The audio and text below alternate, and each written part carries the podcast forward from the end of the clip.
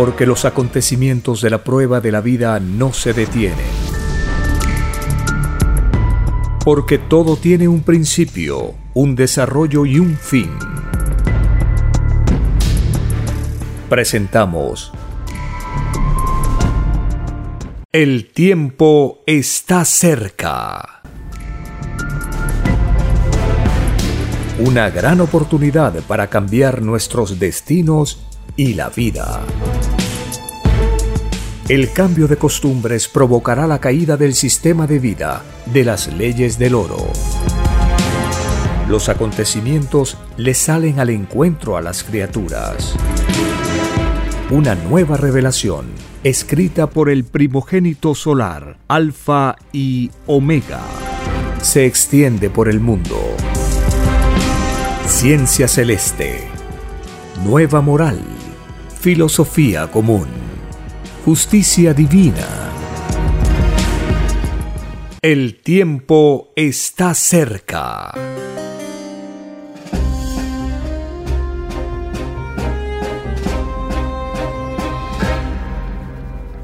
Agradeciendo al Divino Creador de todas las cosas, el Divino Padre Eterno, el Señor de los cielos, el que da y quita toda forma de vida a la Divina Madre Solar Omega, la Divina Madre Universal, al primogénito solar Cristo, el Hijo de Dios, Jesús de Nazaret, quien pidió venir a este planeta de pruebas para salvar a la humanidad de la esclavitud, y en su divina misión prometió retornar para completar su obra y Él, una vez más, ya se encuentra en la Tierra.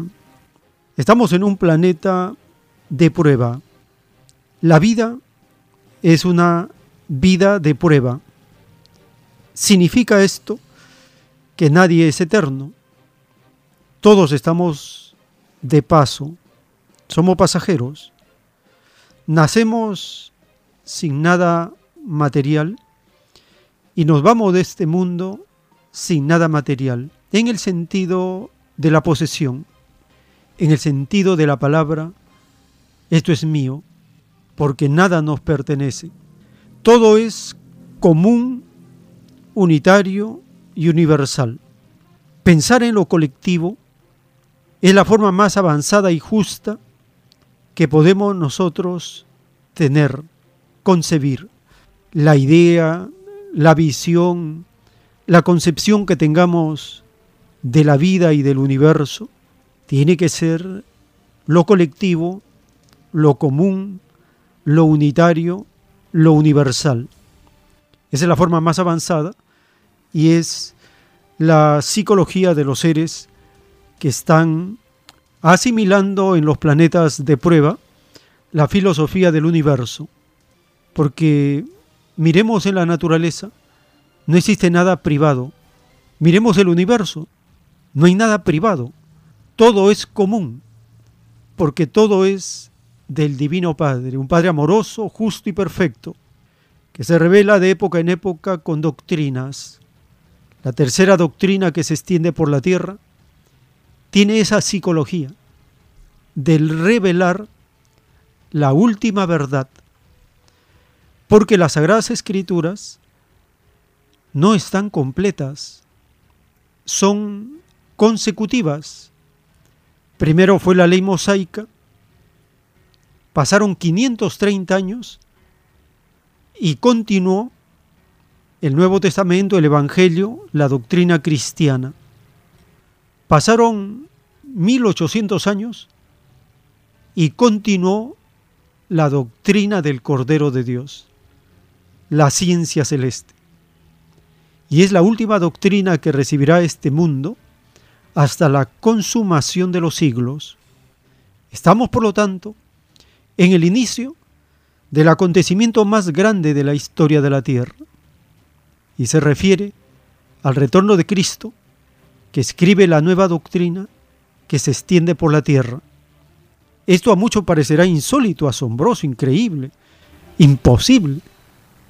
Pero no es así. porque está anunciado en las escrituras. Cuando el Hijo de Dios nació hace más de dos mil años, él desde su nacimiento profetizaba, venía con la sabiduría del reino de los cielos. No venía a aprender nada de la humanidad, de los seres humanos, del planeta. Él, él es el creador de este planeta. Él es el alfa y la omega, el principio y el fin, el primero y el último. Y Él vino para anunciar salvación con juicio. Primero se anuncia la ley y después viene el juicio. La doctrina cristiana lleva dos mil años. Es una doctrina tan avanzada, tan revolucionaria, que hasta el día de hoy los seres humanos y las generaciones que han pasado por este planeta de pruebas no son capaces todavía de llevarla a la práctica, tal como es en su esencia, de igualdad, de justicia, de paz común, de amor común. Y como todo tiene su tiempo, se acaba el tiempo de la oportunidad, del plazo, de la prueba, viene juicio y se inicia un nuevo cielo, una nueva tierra, con una nueva humanidad, con la doctrina del Cordero de Dios. Estamos en ese tránsito, en el final de la prueba de la vida y en vislumbrar el cielo nuevo y la tierra nueva. El Divino Padre abre las mentes con conocimiento, con doctrina, con escritura telepática, por la lectura, por escuchar, por ver, por hablar, por entender, se abren las mentes de todos, los espíritus reencarnados en este presente, en el planeta Tierra. Pedimos al Padre Eterno que llegara la revelación con una sorpresa tan grande que todos los seres humanos en la mayor parte, se cae en reconocer la doctrina del Cordero de Dios como continuación del Evangelio, como continuación de las Sagradas Escrituras, y se cae en reconocer al autor de la doctrina. Pero como de todo hay en el planeta Tierra, hay espíritus, dice el Padre Eterno, reencarnados, que son más antiguos, y hay espíritus reencarnados que son nuevos, a pesar que todos tienen 318 virtudes, pero su cualidad y calidad de las mismas va variando, porque las reencarnaciones que hemos tenido en vidas pasadas, en otros planetas, en otras galaxias, no es la misma. No todos venimos de los mismos mundos y galaxias, y no todos en nuestras reencarnaciones pasadas hemos tenido el mismo destino. Si en este planeta tenemos una variedad sin límites de destinos. Eso es para comprender lo infinito de Dios. En nuestro Padre Eterno nada tiene límites, ni el conocimiento, ni los espíritus, ni la forma de vida, ni las dimensiones, nada. Todo es infinito. Esa es la prueba, porque hemos pedido conocer formas de límite, y aún los límites no tienen límite delante de Dios. Todo esto lo podemos entender leyendo la doctrina del Cordero de Dios.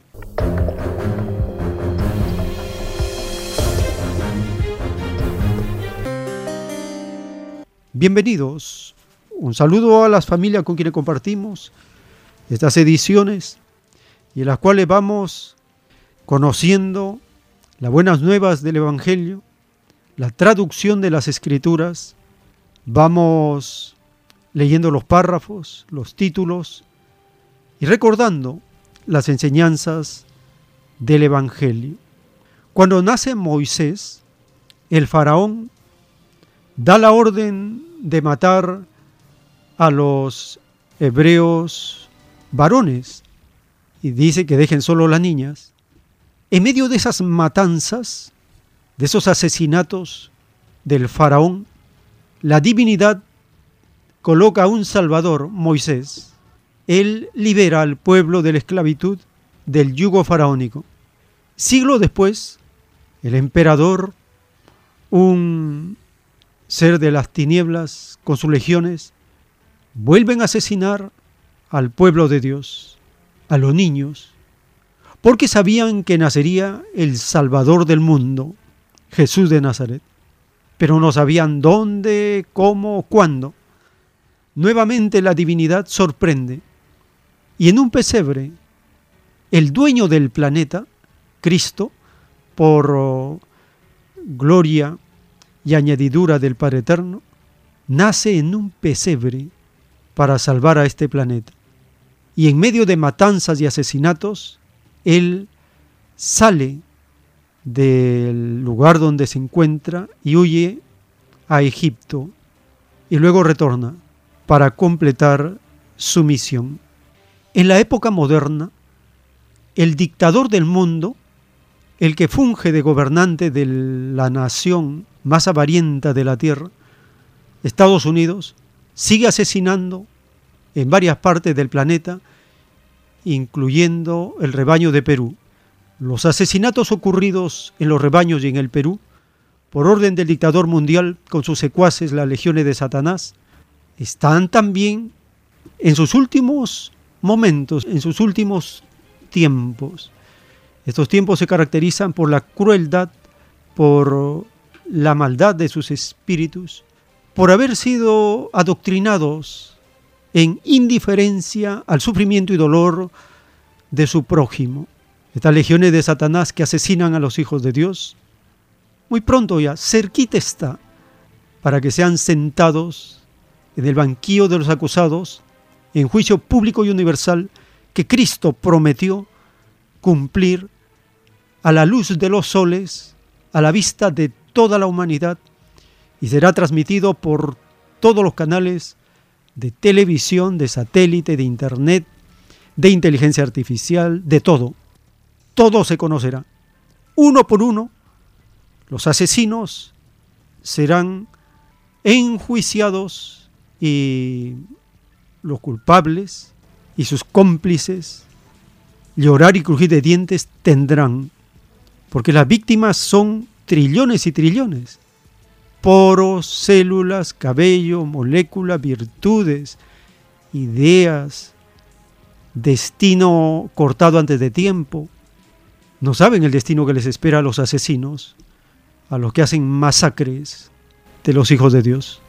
Porque nadie pidió la fuerza, ni en los faraones, ni en los emperadores, ni en los imperialistas. Porque la filosofía de la fuerza es lo más primitivo que puede existir en los planetas de luz como la Tierra, que están pasando una vida de prueba. Iniciamos escuchando al autor de los rollos telepáticos. En esta fecha que se celebra en el planeta, la llamada Navidad, el nacimiento del Hijo de Dios. Cristo desde su nacimiento profetizaba, venían con la sabiduría del reino de los cielos. La doctrina que él enseñó era una nueva forma de vivir. La misión que cumplió el Hijo de Dios estuvo relacionada con las dimensiones, el cosmos, los tiempos, pasado, presente y futuro, con la materia y el espíritu y las galaxias, con el interior y el exterior de los seres vivientes. Y Él nos enseñó a vincular nuestra fe con las leyes sociales y el cosmos infinito. Escuchemos al autor de la doctrina de la ciencia celeste.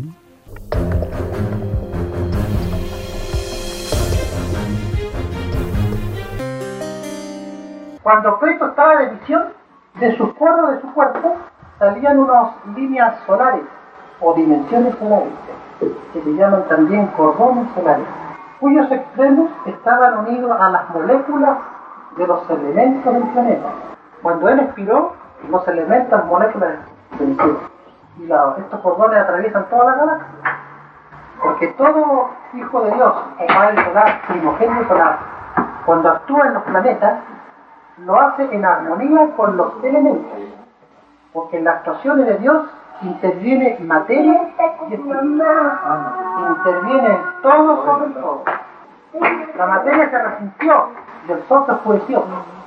Estas son leyes solares, no son leyes humanas. Cuando un humano muere, el sol no oscurece.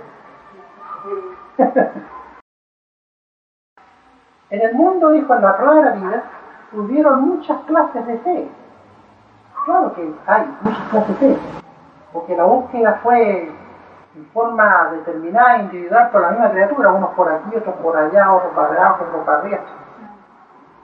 La fe que recibe el mayor puntaje de luz es la que incluyó el todo sobre el todo.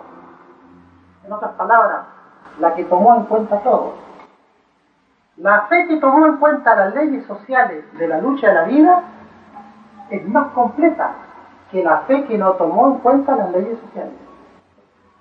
Y si esa fe, además de las leyes sociales, tomó en cuenta lo cósmico, el infinito, el espacio, los astros, los soles, los planetas, es más infinitamente completa anterior. O sea que la fe limitada recibe un puntaje chiquitito. El tiempo está cerca. En un párrafo de la Divina Revelación, el Divino Padre Eterno nos dice, la virtud suprema entre las virtudes vivientes es la humildad. Es ella la que abre las puertas de todos los cielos. Y ninguna virtud, sea cual sea su filosofía, puede entrar en el reino si no ha cultivado la humildad. Esta divina ley de la creación la saben los mensajeros o profetas que han venido al mundo a cumplir sus misiones. Es por eso que todos piden encarnaciones humildes, empezando por Jesús. Pidió en el reino de los cielos ser hijo de carpintero. Pidió al Padre nacer en un ambiente humilde, porque sabía el hijo primogénito que mientras más dificultades se vencen en la vida, mayor gloria acumula el Espíritu en el reino de los cielos. Mayor es el puntaje celestial de su añadidura, escrito por el primogénito solar, Alfa y Omega.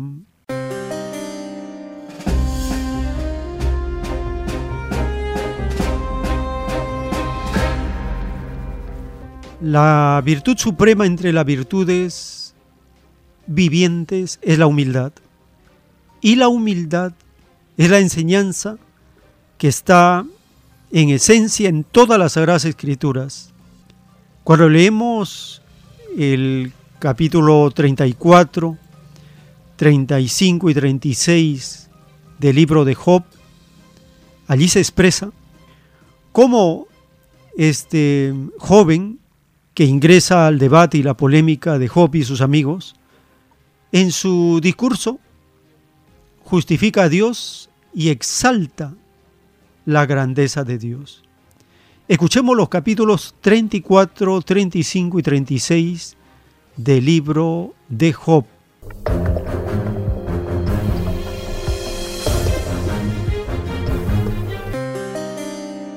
Capítulo 34 Además Eliú dijo, Oíd sabios mis palabras, y vosotros doctos estadme atentos, porque el oído prueba las palabras como el paladar gusta lo que uno come. Escojamos para nosotros el juicio, conozcamos entre nosotros cuál sea lo bueno. Porque Job ha dicho, yo soy justo y Dios me ha quitado mi derecho. ¿He de mentir yo contra mi razón? Dolorosa es mi herida sin haber hecho yo transgresión. ¿Qué hombre hay como Job que bebe el escarnio como agua y va en compañía con los que hacen iniquidad y anda con los hombres malos? Porque ha dicho, de nada servirá al hombre el conformar su voluntad a Dios. Por tanto, varones de inteligencia, oídme, lejos esté de Dios la impiedad y del omnipotente la iniquidad, porque Él pagará al hombre según su obra y le retribuirá conforme a su camino. Sí, por cierto, Dios no hará injusticia, y el omnipotente no pervertirá el derecho. ¿Quién visitó por él la tierra? ¿Y quién puso en orden todo el mundo? Si él pusiese sobre el hombre su corazón y recogiese así su espíritu y su aliento, toda carne perecería juntamente y el hombre volvería al polvo. Si pues hay en ti entendimiento, oye esto, escucha la voz de mis palabras. ¿Gobernará el que aborrece juicio? ¿Y condenarás tú al que es tan justo? ¿Se dirá al rey perverso y a los príncipes impíos? cuanto menos a aquel que no hace acepción de personas de príncipes, ni respeta más al rico que al pobre, porque todos son obra de sus manos. En un momento morirán, y a medianoche se alborotarán los pueblos y pasarán, y sin manos será quitado el poderoso. Porque sus ojos están sobre los caminos del hombre, y ve todos sus pasos. No hay tinieblas ni sombra de muerte donde se escondan los que hacen maldad. No carga pues él al hombre más de lo justo, para que vaya con Dios a juicio. Él quebrantará a los fuertes sin indagación y hará estar a otros en su lugar. Por tanto, Él hará notorias las obras de ellos cuando los trastorne en la noche y sean quebrantados. Como a malos los herirá en lugar donde sean vistos. Por cuanto así se apartaron de Él y no consideraron ninguno de sus caminos, haciendo venir delante de Él el clamor del pobre y que oiga el clamor de los necesitados. Si Él diera reposo, ¿quién inquietará? Si escondiere el rostro, ¿quién lo mirará? Esto sobre una nación y lo mismo sobre un hombre, haciendo que no reine el hombre impío para vejaciones del pueblo. De seguro conviene que se diga a Dios, he llevado ya castigo, no ofenderé ya más. Enséñame tú lo que yo no veo. Si hice mal, no lo haré más. ¿Ha de ser eso según tu parecer? Él te retribuirá, o la rehuses o la aceptes, y no yo. Di, si no, lo que tú sabes. Los hombres inteligentes dirán conmigo, y el hombre sabio que me oiga, que Job no habla con sabiduría y que sus palabras no son con entendimiento. Deseo yo que Job sea probado ampliamente a causa de sus respuestas semejantes a las de los hombres inicuos. Porque a su pecado añadió rebeldía, bate palmas contra nosotros y contra Dios multiplica sus palabras.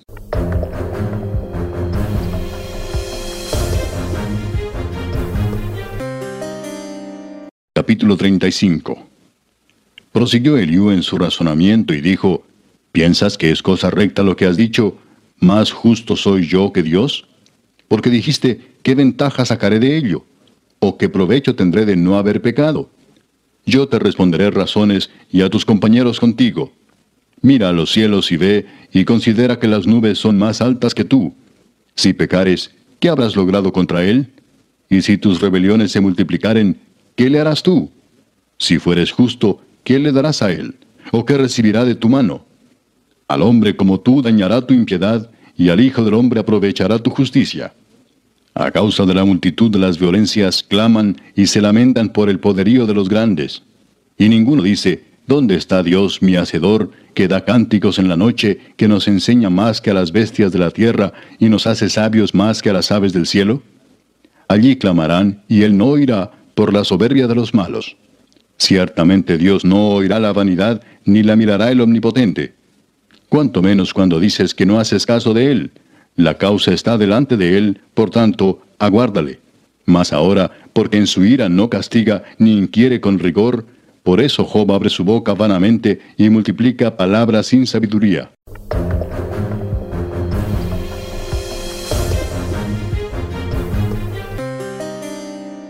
Capítulo 36 Añadió Eliú y dijo, Espérame un poco y te enseñaré, porque todavía tengo razones en defensa de Dios. Tomaré mi saber desde lejos y atribuiré justicia a mi Hacedor, porque de cierto no son mentira mis palabras. Contigo está el que es íntegro en sus conceptos. He aquí que Dios es grande, pero no desestima a nadie. Es poderoso en fuerza de sabiduría. No otorgará vida al impío, pero a los afligidos dará su derecho. No apartará de los justos sus ojos, antes bien con los reyes los pondrá en trono para siempre y serán exaltados. Y si estuvieren prendidos en grillos y aprisionados en las cuerdas de aflicción, Él les dará a conocer la obra de ellos y que prevalecieron sus rebeliones. Despierta además el oído de ellos para la corrección y les dice que se conviertan de la iniquidad. Si oyeren y les sirvieren, acabarán sus días en bienestar y sus años en dicha pero si no oyeren serán pasados a espada y perecerán sin sabiduría. Mas los hipócritas de corazón atesoran para sí la ira y no clamarán cuando él los atare. Fallecerá el alma de ellos en su juventud y su vida entre los sodomitas. Al pobre librará de su pobreza y en la aflicción despertará su oído. Asimismo te apartará de la boca de la angustia al lugar espacioso, libre de todo apuro, y te preparará mesa llena de grosura. Mas tú has llenado el juicio del impío en vez de sustentar el juicio y la justicia, por lo cual teme, no sea que en su ira te quite con golpe, el cual no puedas apartar de ti con gran rescate. ¿Hará él estima de tus riquezas, del oro o de todas las fuerzas del poder? No anheles la noche en que los pueblos desaparecen de su lugar. Guárdate, no te vuelvas a la iniquidad, pues ésta escogiste más bien que la aflicción. He aquí que Dios es excelso en su poder. ¿Qué enseñador semejante a él? ¿Quién le ha prescrito su camino? ¿Y quién le dirá, has hecho mal? Acuérdate de engrandecer su obra, la cual contemplan los hombres. Los hombres todos la ven, la mira el hombre de lejos. He aquí, Dios es grande y nosotros no le conocemos, ni se puede seguir la huella de sus años. Él trae las gotas de las aguas al transformarse el vapor en lluvia, la cual destilan las nubes, goteando en abundancia sobre los hombres. ¿Quién podrá comprender la extensión de las nubes y el sonido estrepitoso de su morada? He aquí que sobre él extiende su luz y cobija con ella las profundidades del mar. Bien que por esos medios castiga a los pueblos, a la multitud él da sustento. Con las nubes encubre la luz y le manda no brillar, interponiendo aquellas. El trueno declara su indignación y la tempestad proclama su ira contra la iniquidad. El tiempo está cerca. En la divina revelación, el Divino Padre Eterno nos explica de la misión del Hijo primogénito. Escrito fue que su Hijo primogénito vendría al mundo brillante como un sol de sabiduría, como un Hijo solar, con una nueva magnetización, en que la cualidad y la calidad serían su gloria y majestad. Ya no es la magnetización que tuvo en el otro nacer de nuevo, cuando fue Jesús de Nazaret. Esa magnetización tenía por cualidad y calidad de Mesías que empezaba la segunda parte de su obra. La primera parte se inició cuando fue Moisés del mundo antiguo. Allí su magnetización tuvo por cualidad y calidad la de un juez que aplastó un árbol filosófico que no era del Padre Jehová.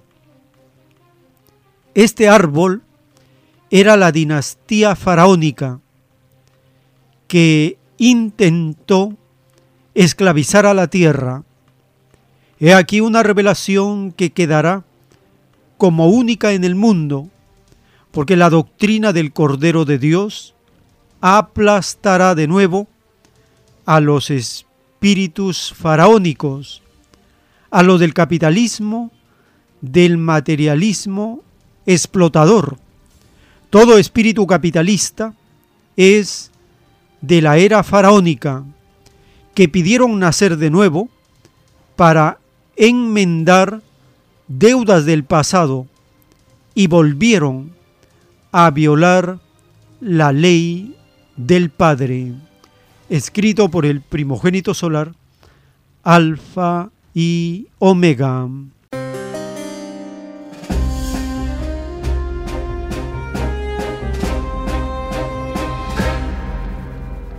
Cuando nació Jesús de Nazaret como el Mesías, que empezaba la segunda parte de su obra, causó un impacto tal en el planeta que dividió la historia en dos partes, antes de Cristo y después de Cristo, y ha causado la más grande polémica hasta el día de hoy, Cristo.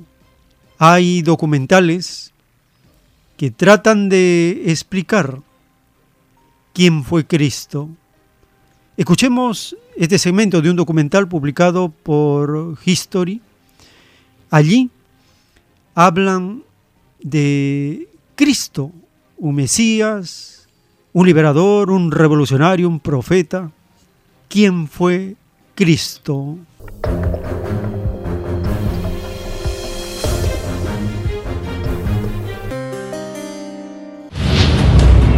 Antes de que Jesús de Nazaret fuera el Cristo de los cristianos, fue un profeta judío y posiblemente un rebelde peligroso y un revolucionario. Pilato consideraba a Jesús un revolucionario al que había que ejecutar en público. Nuevas y sorprendentes pruebas indican que nació en la base de una agitada rebelión. Juan Bautista coge este acto de la sumersión en el agua y lo convierte en un movimiento radical.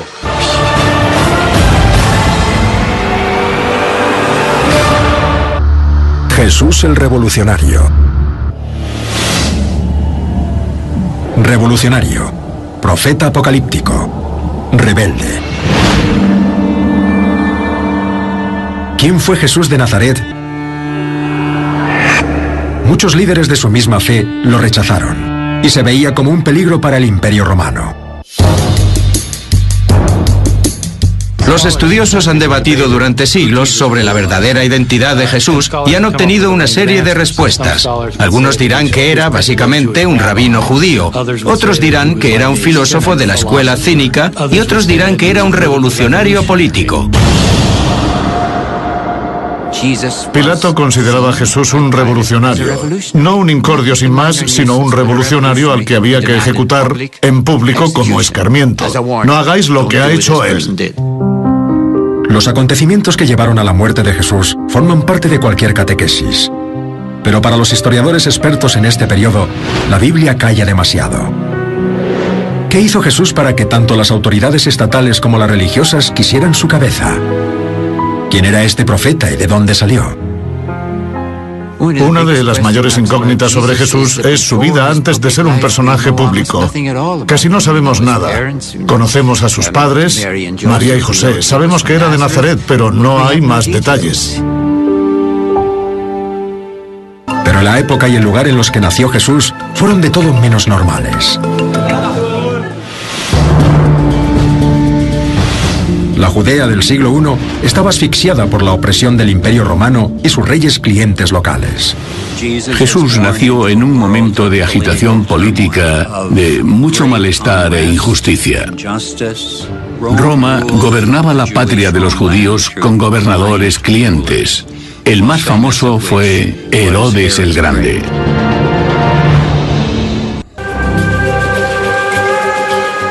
La situación en la costa de Galilea en la década de los 20 para mí era muy similar a la que tenemos ahora. Se suponía que el sueño americano consistía en trabajar duro para vivir mejor.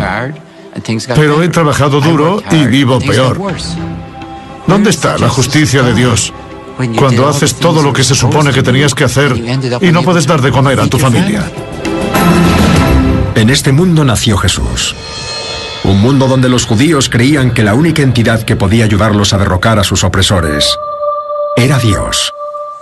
A lo largo de la tradición bíblica, el pueblo judío había esperado un día en el que Dios limpiaría la suciedad del mundo, porque tenía que ser un Dios claramente justo y el mundo era claramente injusto. La única respuesta es que Dios iba a limpiar la suciedad del mundo y que lo haría quizá por medio de un Mesías. Y era ese Mesías al que esperaban.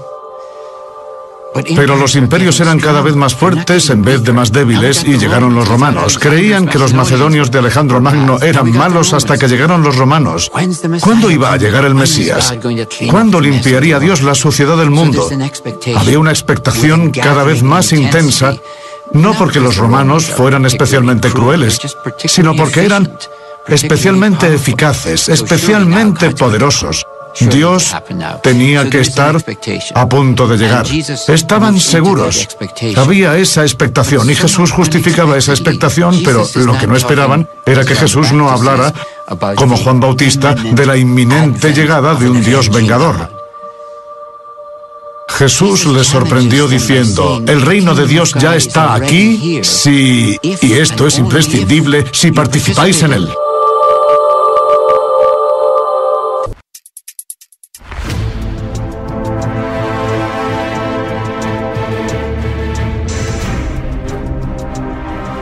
El tiempo está cerca.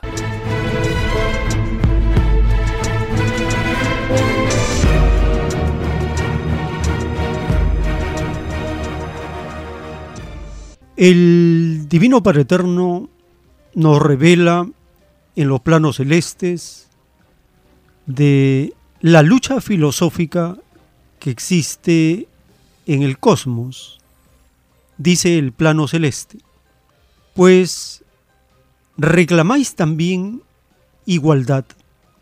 Arriba es igual. Existe la lucha filosófica Existen las guerras de colosales mundos. También hay ambiciosos de otras jerarquías. De todo hay en el rebaño del Señor. Los ambiciosos tienen eterna lucha con sí mismos y con sus hermanos de prueba. Son los más grandes destructores de la felicidad de los demás. Siempre se acaparan los puestos claves en los mundos en tu planeta Tierra tienen el monopolio de gobernar. Se hacen pasar por seres justos y se acaparan lo mejor. Hacen lo contrario a mis divinos mandamientos. Creen estos ambiciosos que nunca rendirán cuenta de sus engaños creen que sus abusos y violaciones quedarán impunes. No, hijito, todo se paga en la vida, tanto arriba como abajo. Escrito por el primogénito solar, Alfa y Omega.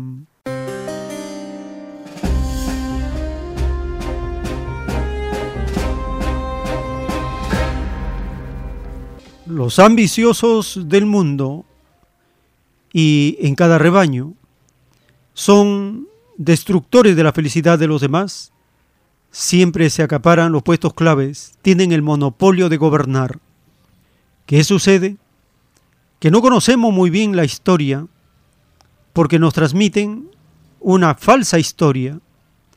En el rebaño de Perú, la llamada oligarquía, un puñado de familias ricas, muy ricas, en base al robo, el saqueo y el asesinato, tienen el monopolio de gobernar desde hace siglos, si consideramos los últimos 200 años, este puñado de familias enriquecidas, derramando sangre inocente, explotando a millones de pobladores tienen el monopolio de gobernar. Para ello gobernar es un fabuloso negocio.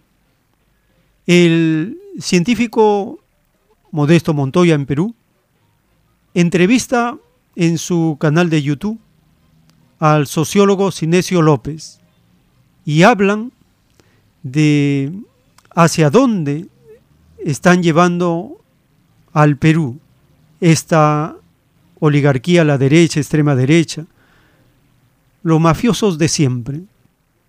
Escuchemos este primer segmento. Habla que por primera vez un profesor, un maestro, llega al poder ejecutivo y por lo tanto la oligarquía, que se cree dueña del Estado, de las instituciones, del Congreso, la economía, de todo, se enloquece y ha logrado un golpe contra la población. Escuchemos este segmento de la entrevista al sociólogo Sinesio López.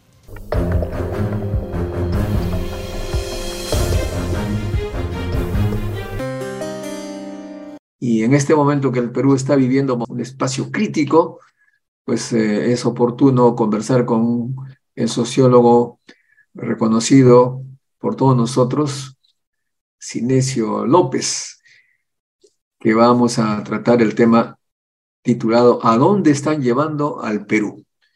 Tú eres eh, tal vez el más indicado, seguro que eres el más indicado, para comprender este trauma que vivimos, puesto que la gente no elige a un maestro rural, que tú conoces cómo son, y acá se indigna cómo puede ser un chacrero presidente del Perú, etcétera. ¿Cómo tú podrías analizar ese proceso que, que siguió don Pedro Castillo? Mira, eh, es la primera vez en la historia, ¿no? Eh, que llega uno, uno de abajo, digamos, ¿no? Con el cual hay una cierta identidad. La gente de más abajo, los ninguneados, los uh, vilipendiados, los excluidos, encuentran a alguien con el quien identificarse, digamos. No es la ideología, ¿no? Es, es la identidad social, cultural, ¿no es cierto? Que hay con él. No es una identidad política, sino más bien social y cultural, y que se expresa en él. Entonces encontraron la persona que los encarna y que los expresa. Eh, y que, y claro, eh, Castillo expresaba más que cualquier otro a ese mundo y llegó, y llegó, ¿no? Llegó por, por una serie de razones, donde hay una cadena de maestros, eh, ¿no? muy importante y el celular, ¿no es cierto? El celular es clave, ¿no? El celular es clave para comunicarse, ¿no es cierto? Entonces eso, eso le, permite, digo, permitió que todo el mundo rápidamente se identificara, ¿no es cierto? O sea, con, con, con Castillo. Eh, entonces Castillo fue elegido, pero era, venía de abajo. Eh, por eso es que eh, cuando llega al poder, la, la élite desde el primer día, la élite, la ultraderecha, ¿no? desde el primer día lo quiere vacar. Es decir, ni siquiera sabe cómo es su gobierno, nada. No, claro, porque como viene de abajo y, lo apoyan sectores radicales de la izquierda, lo acusan de terrorista, en fin. Y la verdad es, es que Castillo no tiene una formación política sólida, ¿no es cierto? O sea, y entonces no tiene una ideología muy consistente. Entonces no, no, no, no podían acusarlo de eso, ¿no? Bueno, pero lo acusaron, ese fue el pretexto, pero claro, en el fondo lo que lo que, lo que ellos eh, pretendían era que nadie de abajo podía llegar a, asumir el mando, como que ellos están predestinados a gobernar el país, digamos. ¿eh? Esa es una, una orientación de las élites en toda la historia peruana, siempre, ¿no? si, si tú quieres tomar este siglo, por ejemplo, la oligarquía cuando instala el modelo neoliberal primario exportador y al mismo tiempo organiza el Estado, eh, es, quien maneja, quien, quien dirige la economía y la política es la misma élite, eh, élite política, económica, ¿no? Eh, es la misma que maneja eso. Aunque no la élite intelectual, ¿ah? aunque No, no, no, no. la élite intelectual se dividió, ¿no es cierto? O sea, había una élite conservadora, incluso, no, Deusto, por ejemplo, había una élite liberal aristocrática, ¿no es cierto? O sea, sin duda, liberal aristocrática como Ribagüero, ¿no? García Calderón, en fin. El tiempo está cerca. El Divino Eterno en un párrafo de los rollos telepáticos nos dice, y de verdad os digo, que todos los demonios de la maldita derecha que creó leyes y partidos y no los respetó, maldecidos serán por el Hijo primogénito. No es que el Padre apruebe vuestras divisiones, sino que os juzga como espíritus que prometisteis en el reino, no dividir a nadie y respetar todo acuerdo salido de vosotros. Y de verdad os digo que así como dividisteis a los rebaños llamados patrias, con filosofías de partidos que no son del Padre, así seréis divididos vosotros en la eternidad. En lejanos mundos pagaréis lo que hicisteis en este mundo, escrito por el primogénito solar, Alfa y Omega.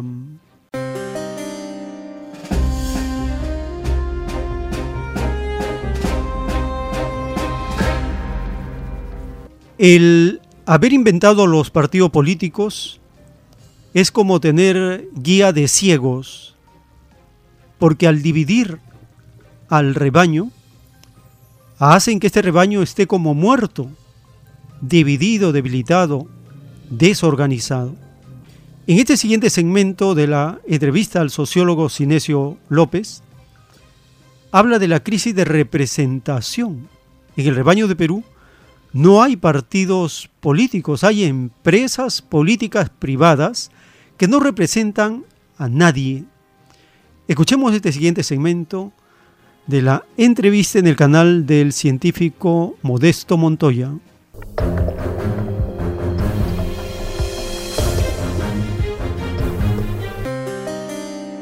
La gran crisis de hoy es una crisis de representación política. Digamos, las clases sociales, los diversos grupos sociales no tienen quien los represente. Han colapsado los partidos.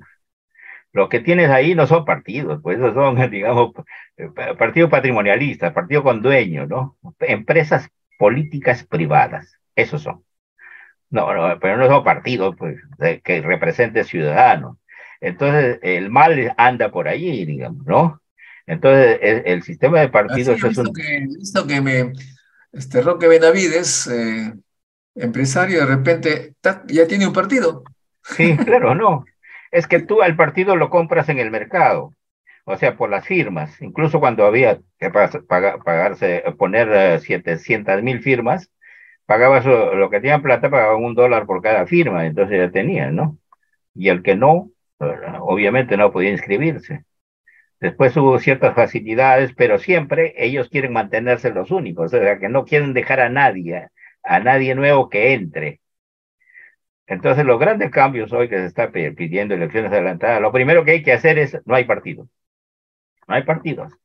Y lo que va a haber son, digamos, este, partidos de ciudadanos que se le da un plazo para que se organicen, eh, ciertas eh, condiciones, en fin, requisitos, eh, pero está abierto a todo, pero ahora no hay partido, ¿no? Esa es la primera cosa que hay que pelear, digamos, ¿no? Porque si no, otra vez volvemos a la misma historia, ¿no es cierto? Y, hay que dar reglas. Poderoso hace su partido en un mes. Claro, o sea, no vas a hacer, lo puedes darle tres meses para que, ¿no? Eh, este, se forje un partido de ciudadanos de, un, de un grupo dirigente que logre algunas firmas como partido, ¿no? O sea, no, pero tiene que ser grupos nuevos, no puede haber partidos con dueño. Eso es lo peor, eso no representan a nadie, ¿no? Eh, dime, Podemos, por ejemplo, o incluso el mismo Acuña, ¿no es cierto? O sea, ¿qué es eso, no es cierto? Son empresas. Son empresas. Empresas familiares. Sí, empresas familiares, o sea, eso es horrible. O sea, o, sea, eso no representan a nadie, a ciudadanos, obviamente. Entonces, todo eso ha deteriorado la, la representación y el sistema electoral anda peor y la forma de gobierno es un desastre también. La forma de gobierno, que es la que nos ha, eh, nos ha hecho entrar a esta crisis brutal, se produce el 2016, clarísimo, ¿no es cierto? E, esa, esa forma de gobierno genera crisis cuando el Ejecutivo no tiene mayoría parlamentaria. Y la mayoría parlamentaria está en manos de otro partido que controla, ¿no? Que controla el Congreso, y entonces, ¿qué pasa? Viene el choque, ¿no es cierto? Viene el choque. Eso se produjo en el año 2016. El tiempo está cerca. En los rollos telepáticos del Cordero de Dios, el Divino Padre Eterno en su divina justicia dice, He aquí la divina justicia salida del Padre, Nada oculto hace el Padre. Pobres de aquellos que hicieron leyes y cosas ocultas. Pobres de los que intrigaron contra los pueblos. Más les valdría el no haber nacido en este mundo, porque sobre ellos caerá ley de maldición. Pobres de los que dieron golpes militares en los pueblos de la tierra malditos son delante del Padre y del mundo, pobres de los llamados congresos del mundo, porque permitieron la convivencia entre ricos y pobres, pobres de los que legalizaron lo que es ilegal delante del Padre, pobres de los que dividieron a mis humildes, pobres de los que hicieron las cosas sin consultar las escrituras del Padre, escrito por el primogénito solar, Alfa y Omega.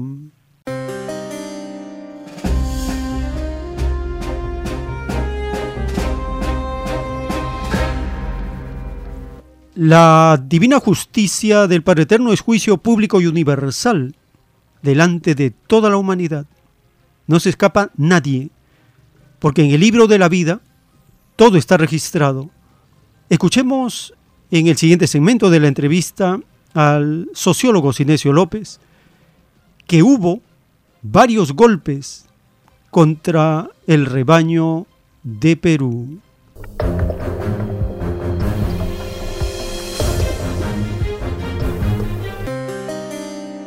Sí, pero en este caso no ha habido rebelión. Rebelión se impone que usas las armas. En este caso no. Ha sido un rollo. No, no, yo sé, yo sé que no ha habido rebelión.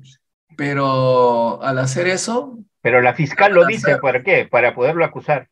Porque un discurso golpista es una infractura constitucional, ¿no es cierto?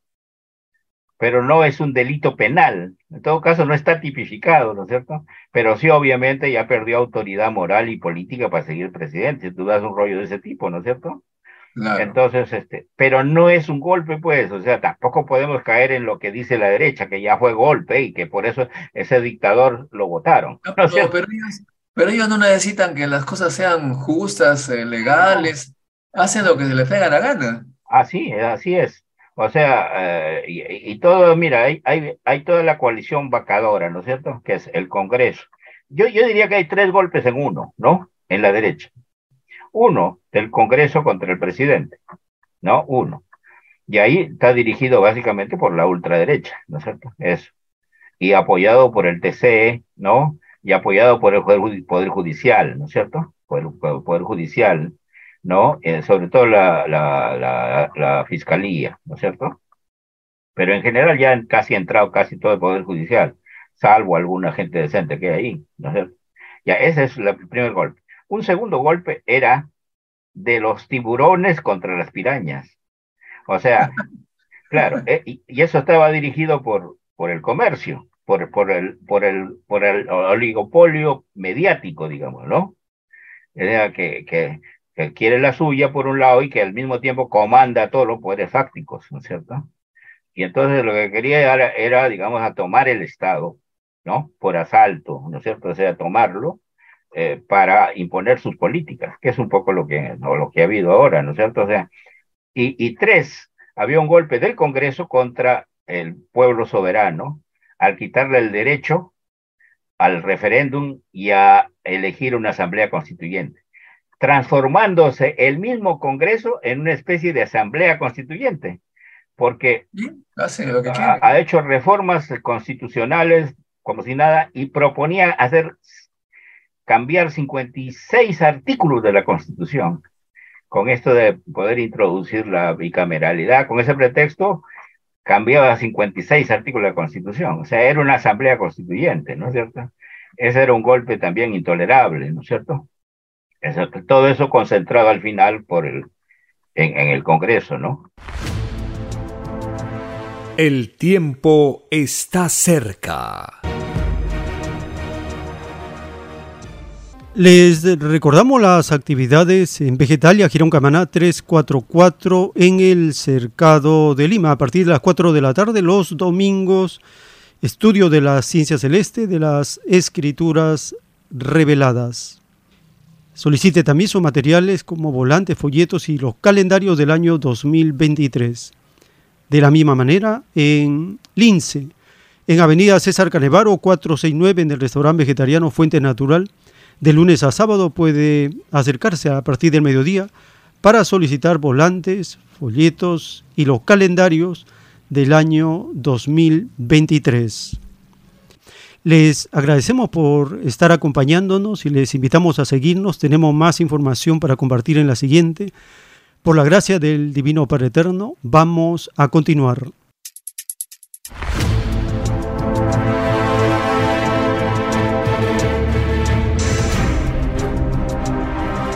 El tiempo está cerca.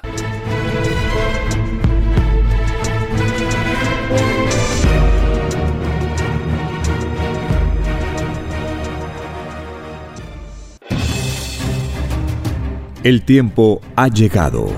Hay momentos cuando el pueblo entra en un estado de soberanía y esto ocurre cuando el creador de la vida ordena cambiarlo todo por mandato divino, está escrito en la doctrina Alfa y Omega que deben constituirse congresos de obreros y obreras en todas las naciones. Cristo dijo en Lucas 12, verso 32, No temáis, pequeño rebaño porque a vuestro Padre le ha placido daros el reino.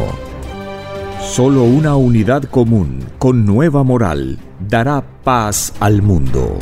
Por orden de Dios Padre, el mundo será dirigido por los trabajadores. Ha llegado el tiempo para que el pueblo escoja su propio destino y se gobierne a sí mismo. Alegraos, humildes del mundo, vuestro yugo llega a su fin.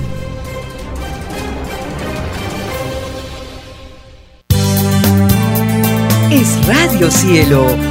Una nueva era de la radio en el Perú. Programación de avanzada para todos. Es Radio Cielo. El mejor anhelo de tu vida. Es Radio Cielo. Sembrando amor es Radio Cielo. Ahora, tu radio favorita, Cielo, llega a todo el mundo. Visítanos e interactúa con todos tus conductores de la variedad de programas que ofrece tu radio Cielo. Radio Cielo en la red. Ingresa a la www.radiocielo.com.pe y desde tu teléfono móvil, interactúa con nosotros. Radio Cielo, a la vanguardia de la tecnología. Tecnología. cielo.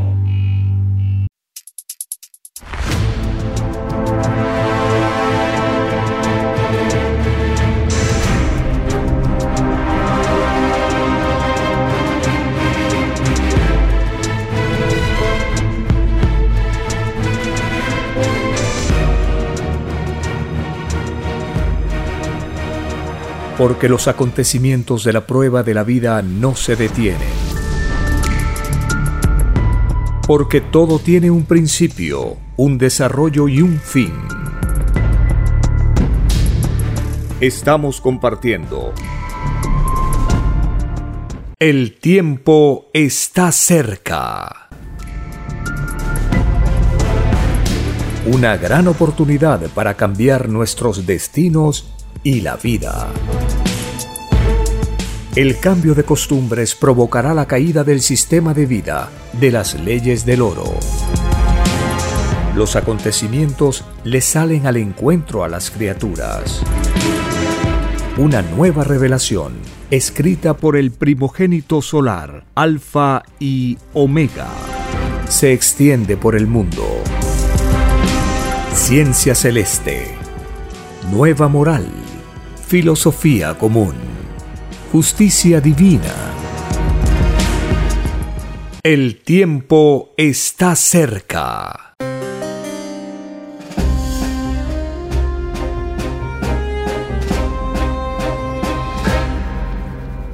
Gracias al divino creador de todas las cosas, quien nos da su luz, su doctrina, su revelación, su justicia, para saber el origen y la causa de las cosas gracias a la Divina Madre Solar Omega, la Divina Madre Universal, en cuya filosofía se unificarán todas las mujeres de la tierra y gobernarán en este planeta, en el matriarcado, y al Hijo de Dios, al Divino Jesús de Nazaret, quien prometió volver brillante como un sol de sabiduría, y ya está nuevamente en la tierra.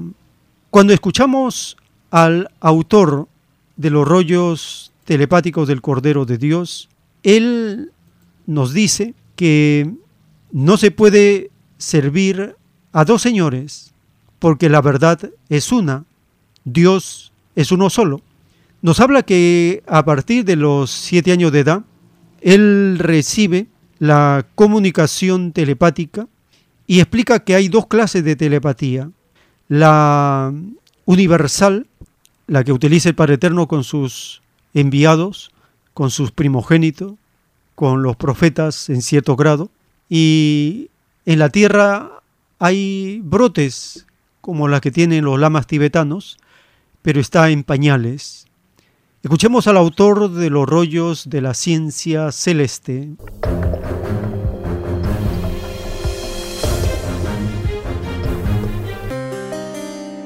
No se puede servir a dos señores. No se puede servir a un mundo injusto, servir a ese mundo injusto y echar en alianza con él y decir que se sirve a Dios. Porque se es acusado de hipócrita delante de Dios. Otro llorar con la eh, Una pregunta.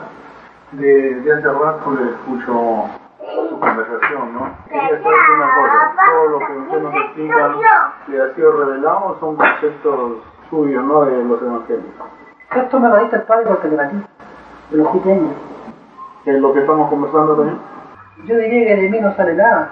Soy bien atrasadito. Soy ¿Cada, ¿Cada cuánto tiempo recibe usted esa revelación? En todo instante. Esto no tiene límite. Por eso es que esto no tiene límite. Que el mecanismo, el medio, no tiene límite. Es permanente.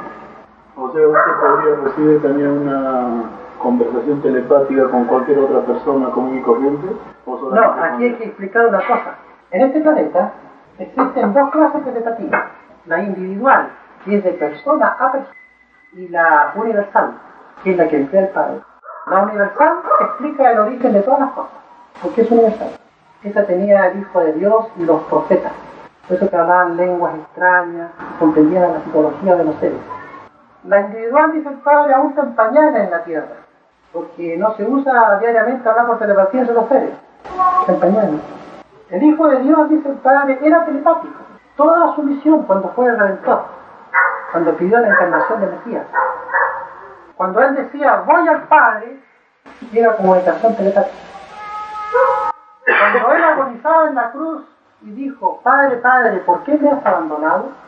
Ahí hubo corte telepático. El abandono era más profundo de lo que la humanidad imaginó. El drama estaba dentro. El tiempo está cerca. En esta fecha especial de Navidad en el planeta Tierra, tratamos con la revelación de conocer los diversos aspectos de la encarnación del Hijo de Dios en sus misiones como Moisés, como Jesús, como el primogénito Alfa y Omega. En la traducción de las Sagradas Escrituras en el término Divino Cordero de Dios, el Divino Padre Eterno, nos explica, Divino Cordero de Dios significa la divina pureza solar de cada uno. Es un divino símbolo viviente representado en un divino corderito de plata, elegido por voluntad divina por el divino e infinito libre albedrío del Padre Jehová. Este divino corderito está divinamente encarnado en Jesús de Nazaret. Surgió en él en microscópica forma de un divino granito en su labio inferior. Esto es una divina revelación que conmoverá a todo el mundo pues todos poseen el divino germen del Cordero de Dios. Para todos la divina herencia es la misma, pues todos mis hijos han tenido un mismo divino principio solar, escrito por el primogénito Alfa y Omega.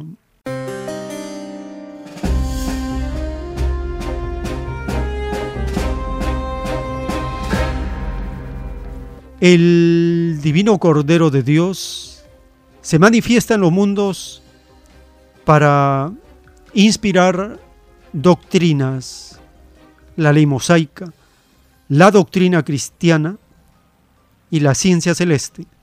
Del Cordero de Dios salen infinitas doctrinas para todos los mundos del universo expansivo pensante. En las enseñanzas de las Sagradas Escrituras, en el libro de Job, En el capítulo 37, Eliú exalta la grandeza de Dios y termina su discurso. En el capítulo 38 y 39, el mismo Padre Jehová, el mismo creador de todas las cosas, él habla y explica a Job de los límites de su conocimiento para entender la grandeza de Dios. Escuchemos el capítulo 37, 38 y 39 del libro de Job.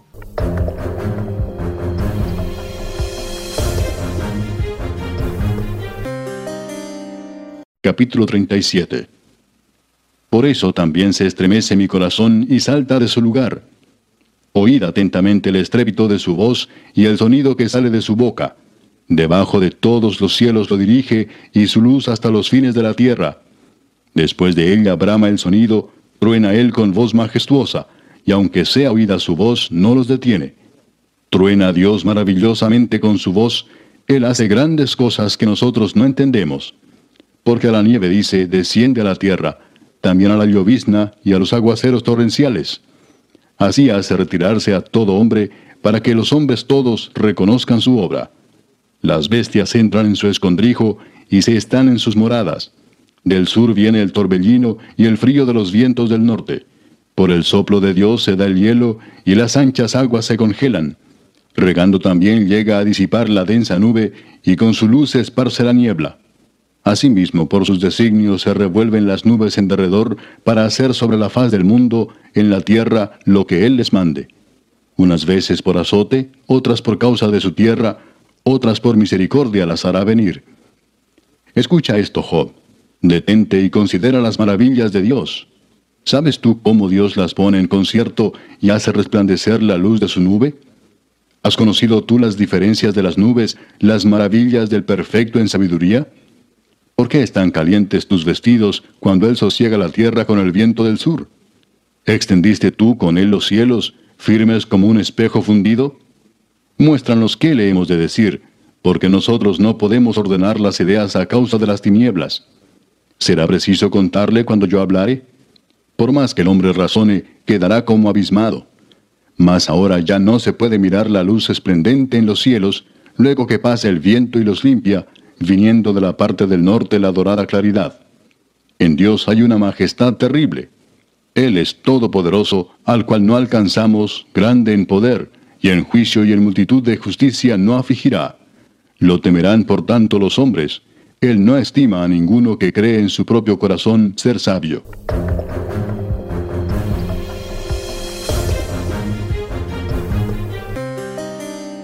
Capítulo 38 Entonces respondió Jehová a Job desde un torbellino y dijo, ¿Quién es este que oscurece el consejo con palabras sin sabiduría? Ahora ciñe como varón tus lomos yo te preguntaré y tú me contestarás. ¿Dónde estabas tú cuando yo fundaba la tierra? Házmelo saber si tienes inteligencia. ¿Quién ordenó sus medidas si lo sabes? ¿O quién extendió sobre ella cordel? ¿Sobre qué están fundadas sus basas? ¿O quién puso su piedra angular cuando alababan todas las estrellas del alba y se regocijaban todos los hijos de Dios?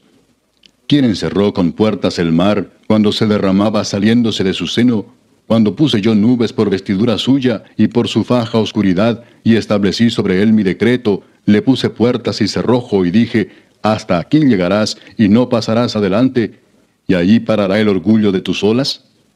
¿Has mandado tú a la mañana en tus días? ¿Has mostrado al alba su lugar para que ocupe los fines de la tierra y para que sean sacudidos de ella los impíos?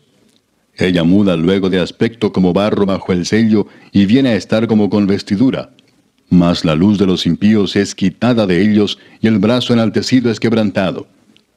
¿Has entrado tú hasta las fuentes del mar y has andado escudriñando el abismo? ¿Te han sido descubiertas las puertas de la muerte y has visto las puertas de la sombra de muerte? ¿Has considerado tú hasta las anchuras de la tierra? Declara si sabes todo esto. ¿Por dónde va el camino a la habitación de la luz y dónde está el lugar de las tinieblas? Para que las lleves a sus límites y entiendas las sendas de su casa. Tú lo sabes, pues entonces ya habías nacido y es grande el número de tus días. ¿Has entrado tú en los tesoros de la nieve o has visto los tesoros del granizo que tengo reservados para el tiempo de angustia, para el día de la guerra y de la batalla? ¿Por qué camino se reparte la luz y se esparce el viento solano sobre la tierra?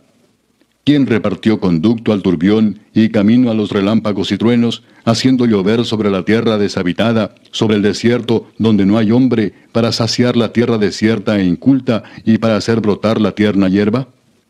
¿Tiene la lluvia padre? ¿O quién engendró las gotas del rocío? ¿De qué vientre salió el hielo?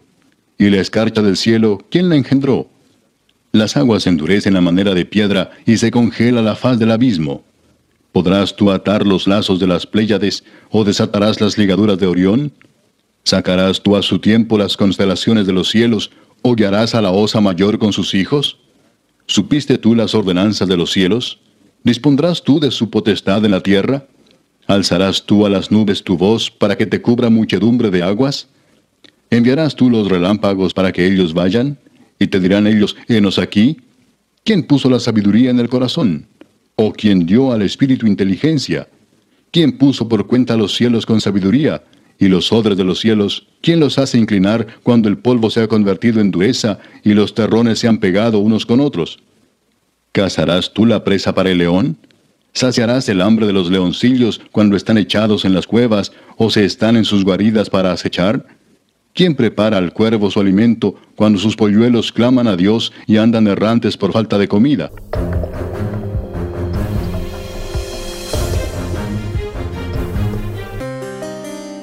Capítulo 39 ¿Sabes tú el tiempo en que paren las cabras monteses? ¿O miraste tú las siervas cuando están pariendo? ¿Contaste tú los meses de su preñez y sabes el tiempo cuando han de parir? Se encorvan, hacen salir sus hijos, pasan sus dolores. Sus hijos se fortalecen, crecen con el pasto, salen y no vuelven a ellas. ¿Quién echó libre al asno montés y quién soltó sus ataduras? Al cual yo puse casa en la soledad y sus moradas en lugares estériles.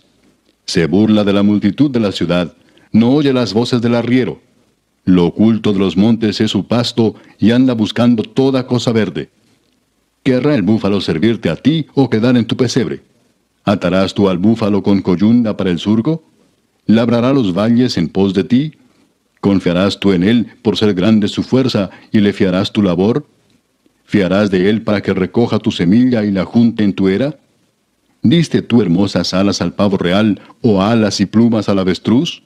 El cual desampara en la tierra sus huevos y sobre el polvo los calienta y olvida que el pie los puede pisar y que puede quebrarlos la bestia del campo.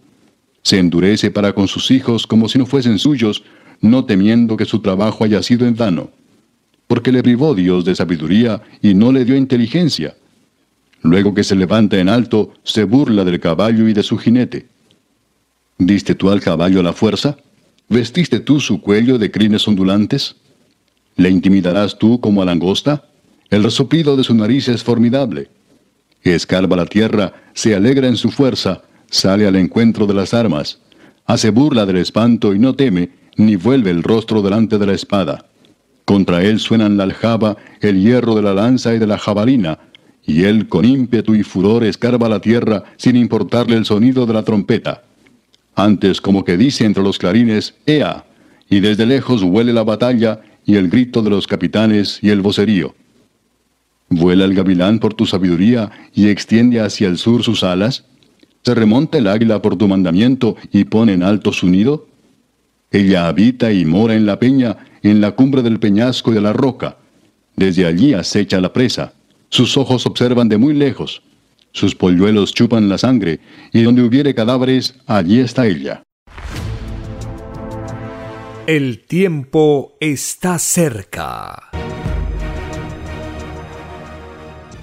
En un plano celeste, el Divino Padre Eterno nos enseña de por qué en la tierra no gobiernan los trabajadores, Dice el rollo telepático, dictado por el Padre Eterno.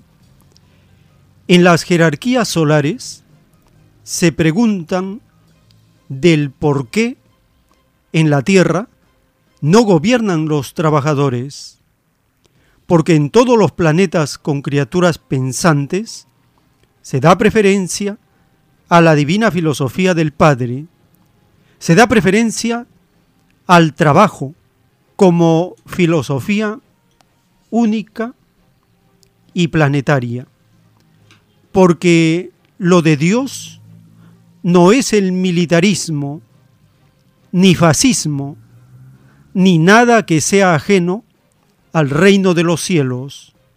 Solo el trabajo, con sus infinitas especialidades, es lo de Dios, porque el Creador no se destruye a sí mismo. Satanás se destruye a sí mismo. Y es más fácil que quede reinando en la tierra el poder de los trabajadores a que queden aquellas filosofías que destruyen su creación. Las que destruyen a mis hijos se llamarán extrañas filosofías de las tinieblas.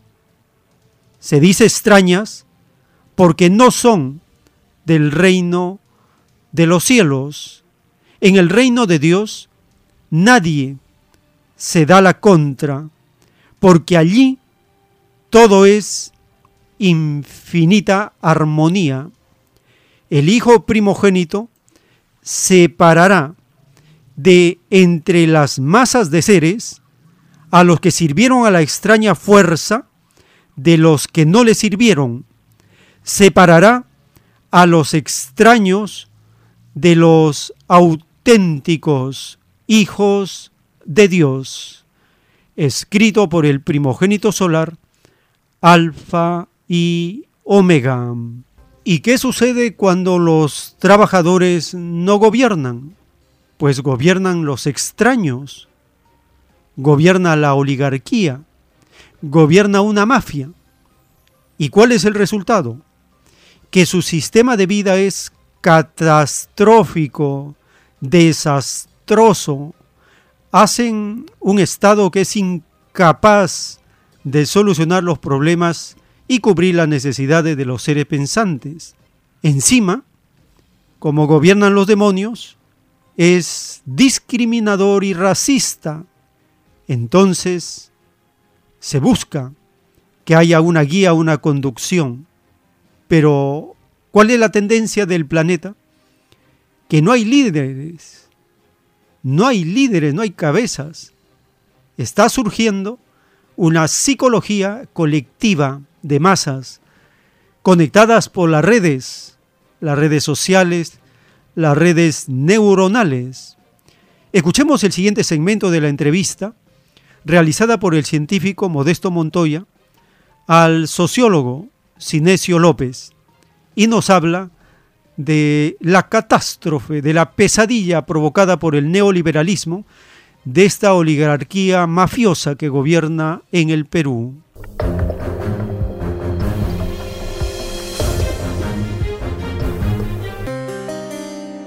Y dice, ¿cómo es posible que haya esto?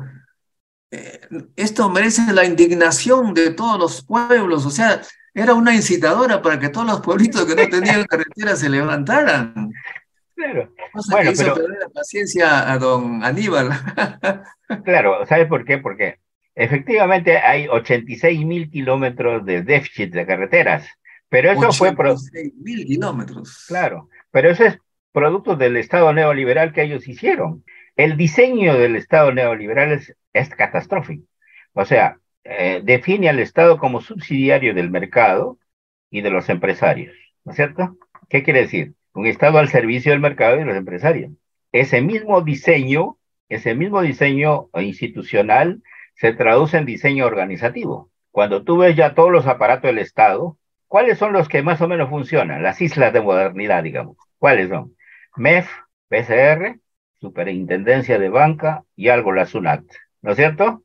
Y un poco los ministerios productivos, ¿no? Un poco pero el resto es un desastre. Sobre todo aquellos aparatos del Estado que tienen que ver con los derechos de los ciudadanos son un desastre, ¿no? Salud, educación, seguridad, justicia, uff.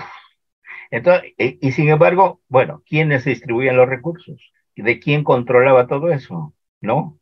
Los técnicos neoliberales, ¿no es cierto? O sea, ellos son los que han construido ese Estado, Estado incapaz, ¿no es cierto? Bueno. Ahora, este, tenemos el otro problema en este momento, es eh, que mucho se ha hablado eh, en estos tiempos, ¿no?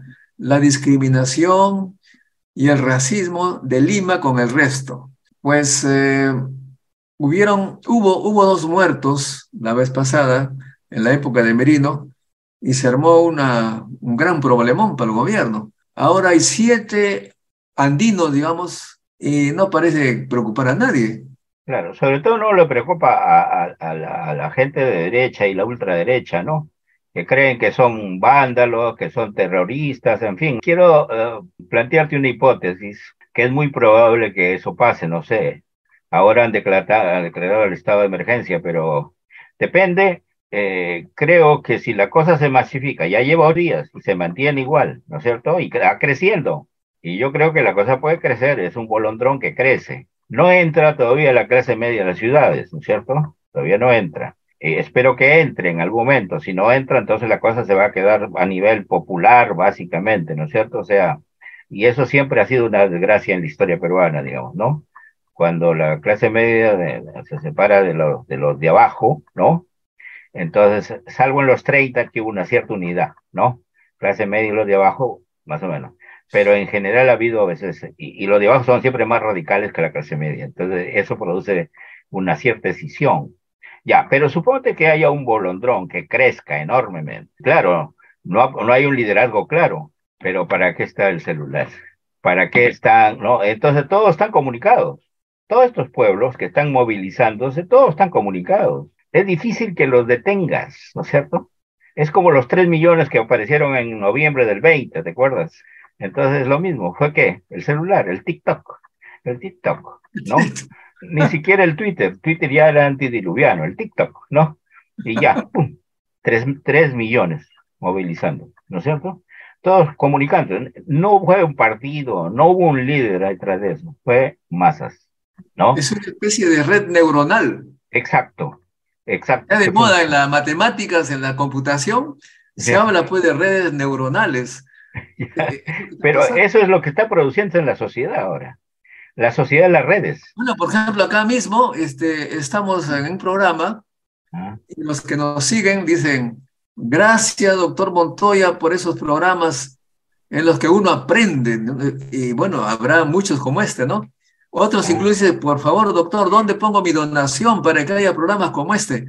La gente está atenta a cosas que le digan, que analicen las cosas diferentes a cómo lo hacen los, los que repiten todo el tiempo. Sí, no, yo creo que ahora mismo de han perdido, no saben lo que viene.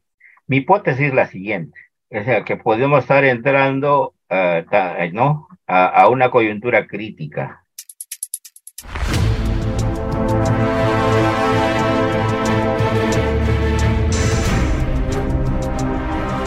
El tiempo está cerca.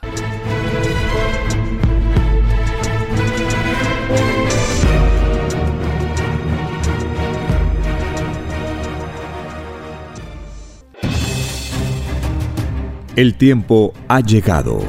Hay momentos cuando el pueblo entra en un estado de soberanía, y esto ocurre cuando el Creador de la vida ordena cambiarlo todo por mandato divino. Está escrito en la doctrina Alfa y Omega que deben constituirse congresos de obreros y obreras en todas las naciones. Cristo dijo en Lucas 12, verso 32, No temáis, pequeño rebaño, porque a vuestro Padre le ha placido daros el reino. Solo una unidad común, con nueva moral, dará paz al mundo. Por orden de Dios Padre, el mundo será dirigido por los trabajadores. Ha llegado el tiempo para que el pueblo escoja su propio destino y se gobierne a sí mismo. Alegraos, humildes del mundo, vuestro yugo llega a su fin. En un plano celeste, el Divino Padre Eterno nos explica del derecho que todos hemos pedido a Dios de gobernarnos a nosotros mismos según nuestros divinos libres albedríos. Dice el plano celeste dictado por el Divino Padre Eterno.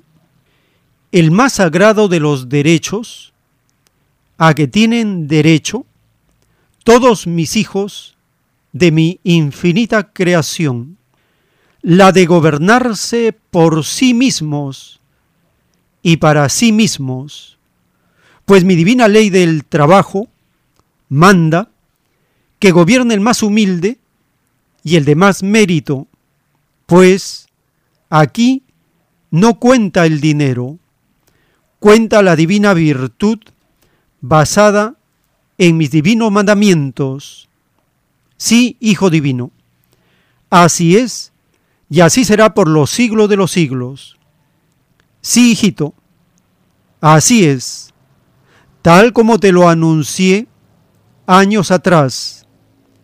El más grande error que han cometido los llamados libertadores es entregar el divino mando de un determinado rebaño a un grupo de ricos que nada tienen de espiritualidad, solo poseen mezquinos ideales, no son hijos de la luz, son ciegos, guías de ciegos, pues para llegar a detentar todo poder, aunque pasajero sea, hay que ser limpio de corazón, hay que poseer la divina virtud de ser hijo del pueblo o bien hijo de mi divino rebaño, que son todos los obreritos del mundo, sí, hijo divino.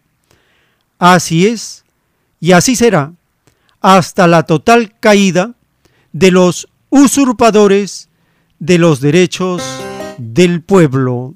Esto significa que sólo quedará un divino gobierno de obreritos en todo el planeta, escrito por el primogénito solar Alfa y Omega.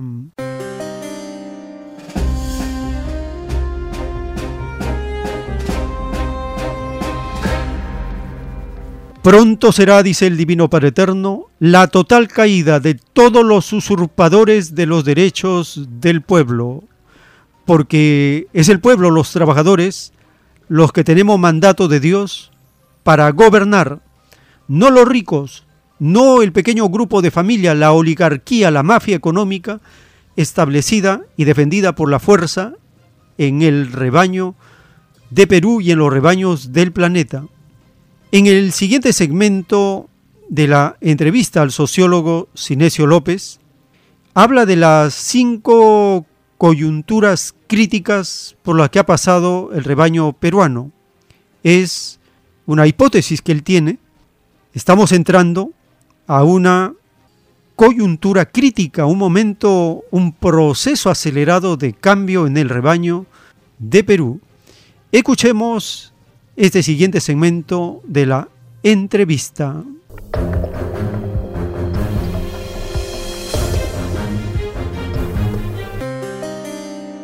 Sí, no, yo creo que ahora mismo andan perdidos, no saben lo que viene. Mi hipótesis es la siguiente, o sea, que podemos estar entrando, eh, ¿no? A, a, una coyuntura crítica, ¿no? Así como hubo, mira, el Perú ha vivido cinco grandes coyunturas críticas la de la independencia, que fue una coyuntura crítica fundamental, importante, interesante, ¿no? Donde hubo una participación, no es cierto eso que no participó la gente, participó la gente, eh, milicias, guerrillas, ¿no? Todos acompañaron al ejército de San Martín, en fin, ¿no? O sea, eh, eso, yo, yo estoy escribiendo un libro sobre eso, digamos, ¿no? Entonces me consulté todos los documentos, los, los 12 tomos de documentación sobre sublevaciones de montoneros, ¿no? Y, de, y, es impresionante, digamos, ¿no? O sea, esa fue una coyuntura crítica fuerte, la independencia. Después la guerra con Chile, otra coyuntura, esa fue catastrófica. Catastrófica, pues es responsabilidad de la élite, ¿no? La élite que dirigía el guano entonces, digamos, ¿no? Entonces, que nos llevó una guerra inútil, no teniendo Estado, no tenían ejército institucionalizado, no tenían Estado, no tenían nación y vamos a la guerra, ¿no? O sea, se firmó un tratado secreto con Bolivia que, no, que si había un ataque, eh, Perú entraba, ¿no? Entonces, eh, no tenía sentido firmar una, un, acuerdo, ¿no? Esa era, ¿no? Este, una irresponsabilidad brutal. Bueno, fuimos a la guerra. Se mete al ring sin tener eh, preparación. Exacto, exacto. Un desastre. Fue un desastre. Pero básicamente a ellos no les costaba los uh, que gobiernan, casi nunca les cuesta nada, mandan a los soldados que no son sus familias allí a morir, pues, ¿no? No, fíjate lo que pasó. El, único momento en que todos pelean es para la toma de Lima, cuando, cuando, ah, Chile llega. Ya llegó acá, claro. Claro, cuando llega aquí Chile, toma Lima, entonces pelea toda la élite. ¿eh? En la batalla de Miraflores entró toda la élite a pelear, eh, murieron varios, vinieron los gamonales con sus siervos, ¿no? A pelear acá también, murieron algunos, el, hijo de Iglesias murió acá, ¿no? Así en esa guerra, y varios, y, hay, y las indígenas que vinieron, algunos se fueron corriendo, ¿no? O sea, pero es el único momento donde más o menos se pelea en defensa del país, de todos, ¿no? Pero después se entregaron, se entregaron. Bueno, ya esa es, esa es la, la, segunda, la segunda crisis que fue catastrófica, la peor de la historia, la peor, la más humillante, ¿no? Y después hemos tenido una tercera, que es la del 2033, ¿no? La crisis de la República Aristocrática, ¿no? Esa fue interesante porque aparecieron tres nuevos caminos en la ruta del Perú, digamos, para cambiar la, la sociedad de señores y la economía eh, primaria exportadora. Bueno, es interesante esa coyuntura. Y, pero no se pudo resolver. ¿Por qué? Porque la oligarquía apeló al, al, al ejército. Fueron sus dictadores. Y después viene la, ya eh, una otra coyuntura, ¿no? Crítica que es la de Velasco, ¿no? Que se desarrolla debido al gran proceso de democratización social y político que se produce a partir de los 50, ¿no es cierto? Y con el neoliberalismo volvemos a un nuevo patrimonialismo cuando dices el Estado es subsidiario del mercado y de los empresarios. Vuelves al neopatrimonialismo, ¿no? Desgraciadamente eso está también en la cabeza de todo el mundo, en la cultura de todos. Crees que cuando ganas, te has sacado la lotería, el Estado es tuyo. Ese es el problema que tuvo Castillo, ¿no? Sus pues paisanos, sus parientes. yo lo conozco muy de cerca porque he sido claro. función pública y cada vez que uno tiene cierto poder se acercan gentes, amigos, y si no los haces el favor, este, ya, son, ya no son tus amigos. me dice, oye Modesto, tiene que subir el sueldo. Tú eres del IPEN. Digo, pero no puedo, esto es ilegal. Pero si no es tu plata, caray. Si fuese, digo, pero si fuese mi plata te lo regaría, pero justamente no es la mía, pues. es, un sentido patrimonial, o sea, del Estado, ¿no? O sea, es una cultura patrimonial, pero ahora no es una cultura, es una cosa institucional. O sea, el diseño del Estado está hecho para eso. El tiempo está cerca. En la doctrina del juicio final, en el libro Lo que vendrá, están los títulos de los rollos telepáticos de la ciencia celeste, dictados por el Divino Padre Eterno. El título 1864. Todos los que participaron en las creaciones llamadas constituciones de las leyes humanas, ninguno entrará al reino de los cielos, porque no fueron los humildes los que redactaron tales constituciones, se enseñó que todo humilde, que es el pueblo mismo, es primero delante del Padre, y si es primero ante el Creador de todas las cosas, primero debió ser también en todas las determinaciones humanas, escrito por el primogénito solar, Alfa y Omega.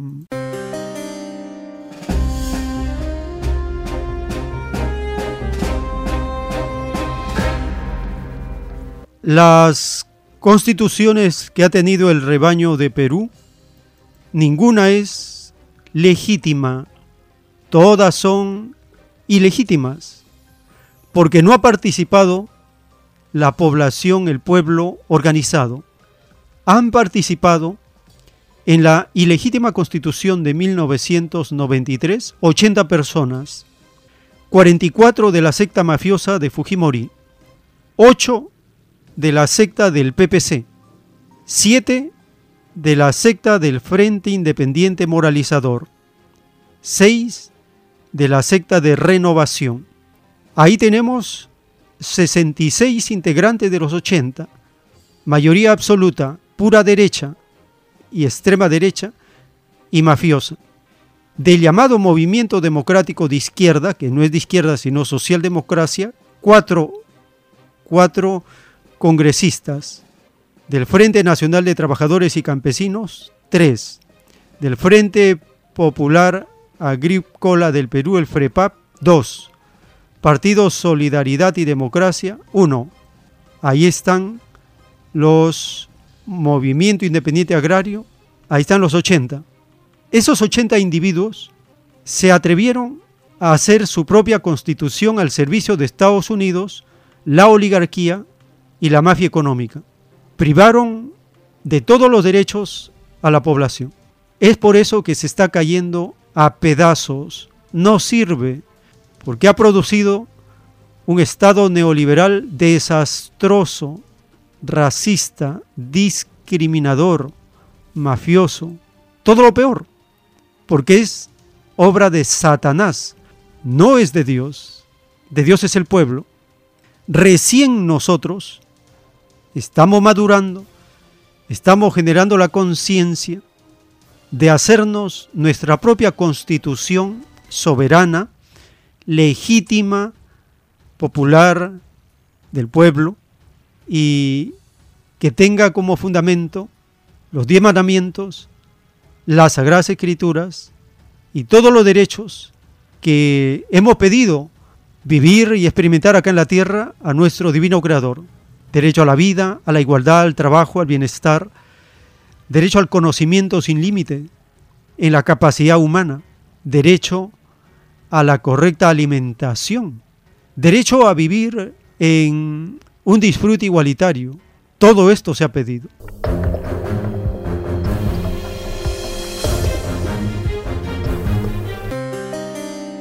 En el siguiente segmento de la entrevista al sociólogo Sinesio López, habla de la constitución que no está escrito en piedra, por lo tanto puede ser modificada.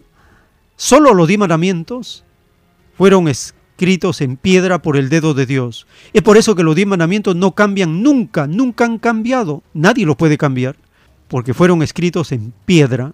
Pero estas ilegítimas constituciones han sido escritas por un reducidísimo grupo de seres que no han recibido mandato del pueblo para redactar esa constitución. En la de 1979 solo participaron 100 personas, en la del 93 80 personas. Y eso no tiene el sello de la soberanía del pueblo. Escuchemos este segmento final de la entrevista a Sinesio López. Nos habla de la constitución de los dueños de este Estado corrupto. ¿Qué cosa es lo que nos espera en esta coyuntura crítica que estamos viviendo? Aparecerán nuevos actores, la psicología de masas conectadas por redes sin liderazgo visible, sino que es un nuevo poder que está en germen.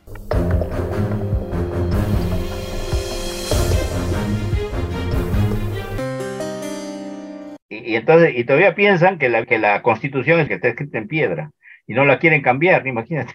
La constitución es una decisión política, ¿no es cierto? Es producto de una decisión política, de un soberano. No, pero no la quieren cambiar porque de repente les conviene, pero eh, este asunto de, de, la, de la corrupción, del patrimonialismo que tú dices, eso ha existido siempre, pero ah, en este caso, como no soportaban al maestro, le sacaron todas esas. ah, sí, no, claro. Ellos, los únicos patrimonialistas podían ser ellos. Bueno, esa fue la percepción de la oligarquía también, que no pueden ser otros. Eh, ni Leguía podía serlo, mira, que abrió un camino burgués. Sánchez, ni, ni, ni Haya, ni Mariati, desde luego, nada, no, había que cerrarles todo. Y entonces ellos prefirieron poner un dictador a los dictadores para que los protejan. Bueno, entonces, ¿qué nos espera? Eh, un poquito que tú has dicho algo, ¿no? Pero más o menos, ¿qué, va a ¿qué podría pasar con estas redes neuronales que no hay líderes, eh, la gente impaciente y el Congreso que no quiere de ninguna manera irse, dice, no, tenemos que cambiar primero, después nos iremos cuando tengamos un sistema tan perfecto que no entren los malos. Eh, no hay todavía un acuerdo, aparentemente. Mira, yo te diré, eh, si la cosa es masiva y se sostiene, hemos entrado en una coyuntura crítica. ¿Qué quiere decir una coyuntura crítica? Donde aparecen grandes actores, ¿no es cierto? Grandes actores. Producen grandes acontecimientos, ¿no? O grandes acciones eh, que cambian un poco la historia del pasado, porque además ellos experimentan todas las todas las eh, expoliaciones, contradicciones, clivajes, ¿no? El racismo que ha habido, que hay en el Perú. Ellos lo, sienten, lo expresan. Todo eso aparece allí, ¿no es cierto? En esas, esta gente que es protagónica. Eh, y entonces comienzan grandes cambios. Es probable que vengan otros protagonistas de otro lado, de arriba mismo, ¿no? El fascismo puede, puede llegar también, ¿no es cierto? Y entonces pero yo espero que sea una cosa más bien democrática de abajo, digamos, ¿no? Este de un, movimiento de ciudadanos, ¿no? Y espero que eh, las clases medias urbanas ah, también apoyen esta salida y entonces tendríamos una salida mucho más eh, tranquila, ¿no? Eh, pero con cambios profundos, ¿no? Con cambios profundos. Pero, digamos, yo creo que la, la, esta coyuntura crítica se caracteriza por eso, ¿no? La revolución de, de, la, de las comunicaciones, ¿no es cierto? Las redes neuronales que tú dices, ¿no es cierto? fíjate, a, los partidos, ¿cómo se les definía? La voz de los sin voz. ¿Sí o no? y, y ahora todos tienen voz. Todos tienen voz. Todos tienen voz. Entonces, eh, eh, eh, estamos en una sociedad de redes. La política va a ser una política de redes, de articulaciones, y seguramente va a aparecer un liderazgo nuevo. Mira, lo mismo que en Chile. En Chile, cuando hubo esta enorme movilización de un año, no fueron los partidos los que hicieron la cabeza. No, fueron los ciudadanos. Habían líderes estudiantiles que ahora están ocupando cargos, ¿no? Pero punto, ¿no es cierto? Pero habían líderes estudiantiles, cosa que acá ni eso todavía, ni eso tenemos, o sea, hay un vacío de un liderazgo político, social, de todo, ¿no? Incluso empresarial, ¿no? O sea, no, no hay un liderazgo claro, ¿no es cierto? Eh, es un poco lo que dice Steve Levitsky, ¿no? Con el cual estoy de acuerdo. Entonces, pero ¿qué pasa? Entonces, si es masivo, como decía Hannah Arendt, eh, el poder no es el arma, el poder es el número organizado. Si tú tienes una masa organizada, ¿no es cierto? Movilizada y organizada por redes, ¿no es cierto? Puede pasar por encima de los tanques. El tiempo está cerca. En el momento actual, de acuerdo a las profecías de la doctrina del Cordero de Dios, el rebaño de Perú es uno de los lugares estratégicos para irradiar una gran revolución de gran alcance. Por la presencia de la doctrina del Cordero de Dios, la psicología de los seres que estamos en esta zona, en América, los espíritus que estamos en América, hemos pedido al Padre Eterno participar en la gran transformación, en la más profunda revolución que inicia el divino juicio de Dios. En ese proceso nos encontramos. Los eventos del rebaño de Perú tienen ese sello, es parte de la profecía. En el caso del rebaño de Perú en el último periodo, en los últimos años, es una aceleración de la destrucción del neoliberalismo este sistema de fuerza impuesto con una constitución mafiosa en 1993 ha llegado a su término ha fracasado y todo el descontento nacional necesitaba alguna grieta por donde empezar a manifestarse. Esa grieta se profundizó un poco más el año 2021 con la elección del mandatario Pedro Castillo, porque la forma de actuar como un extraño frente a una mafia establecida provocó desesperación en la oligarquía, en la burguesía, tanto transnacional, Estados Unidos, Europa, como en la nacional. Porque al hablar de una reforma agraria, por ejemplo, solo de hablar, ese término provoca un temor, una desesperación en la oligarquía. Al oponerse o detener los proyectos de explotación minera, al presentar controles ambientales, al disminuir dinero asignado por el Ejecutivo para la prensa mercenaria, rastrera, la prensa basura, y trasladar estos presupuestos a los llamados medios alternativos de comunicación de otras localidades, era algo que no podía ser tolerado, soportado por Estados Unidos y por la oligarquía de Lima. Eso explica todo el complot conspiración de un Estado contra una forma de gobierno socialdemócrata reformista, porque ese fue el límite o marco en el que se desarrolló el gobierno de Pedro Castillo. La socialdemocracia es reformista cuando tiene la oportunidad. Es distributiva cuando hay un poco de ingreso por aumento del el precio de los productos que exporta. Entonces, eso es una grieta. ¿Por qué? porque el tiempo está acelerado. Los capitalistas no pueden esperar. Si le hacen esperar, le provoca crisis, empobrecimiento. Y eso es lo que estaba provocando el gobierno de Pedro Castillo. Detener, obstaculizar, agrietar, destruir. Y de eso le acusaban, que está destruyendo las instituciones, está destruyendo la meritocracia, todo lo que hacía era destrucción. La oligarquía así lo veía, así lo sentía. En ese periodo de lucha material de alta intensidad, llegó un punto tal que un día anterior a la lectura del mensaje del 7 de diciembre, la embajada norteamericana se reúne con un funcionario, con un ministro, y el día después del golpe del Congreso, la Embajada norteamericana reconoce a la vicepresidenta como la sucesora.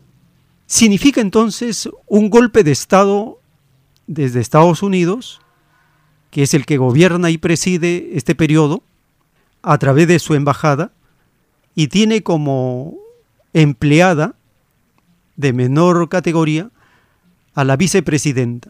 Estamos entonces en un periodo de usurpación y de atropello a la soberanía del rebaño peruano. ¿Qué consecuencias trae esto? Un despertar de la población. Estos días hay una tregua por Navidad y Año Nuevo, pero luego viene nuevamente esta ola. Las cosas profundas no se ven, pero se están moviendo. Por ejemplo, estamos observando el mar y observamos cierta calma, cierta ondulación, cierto movimiento de las aguas. Pero no estamos viendo que por en la zona profunda se está generando un gran tsunami. Eso no se ve.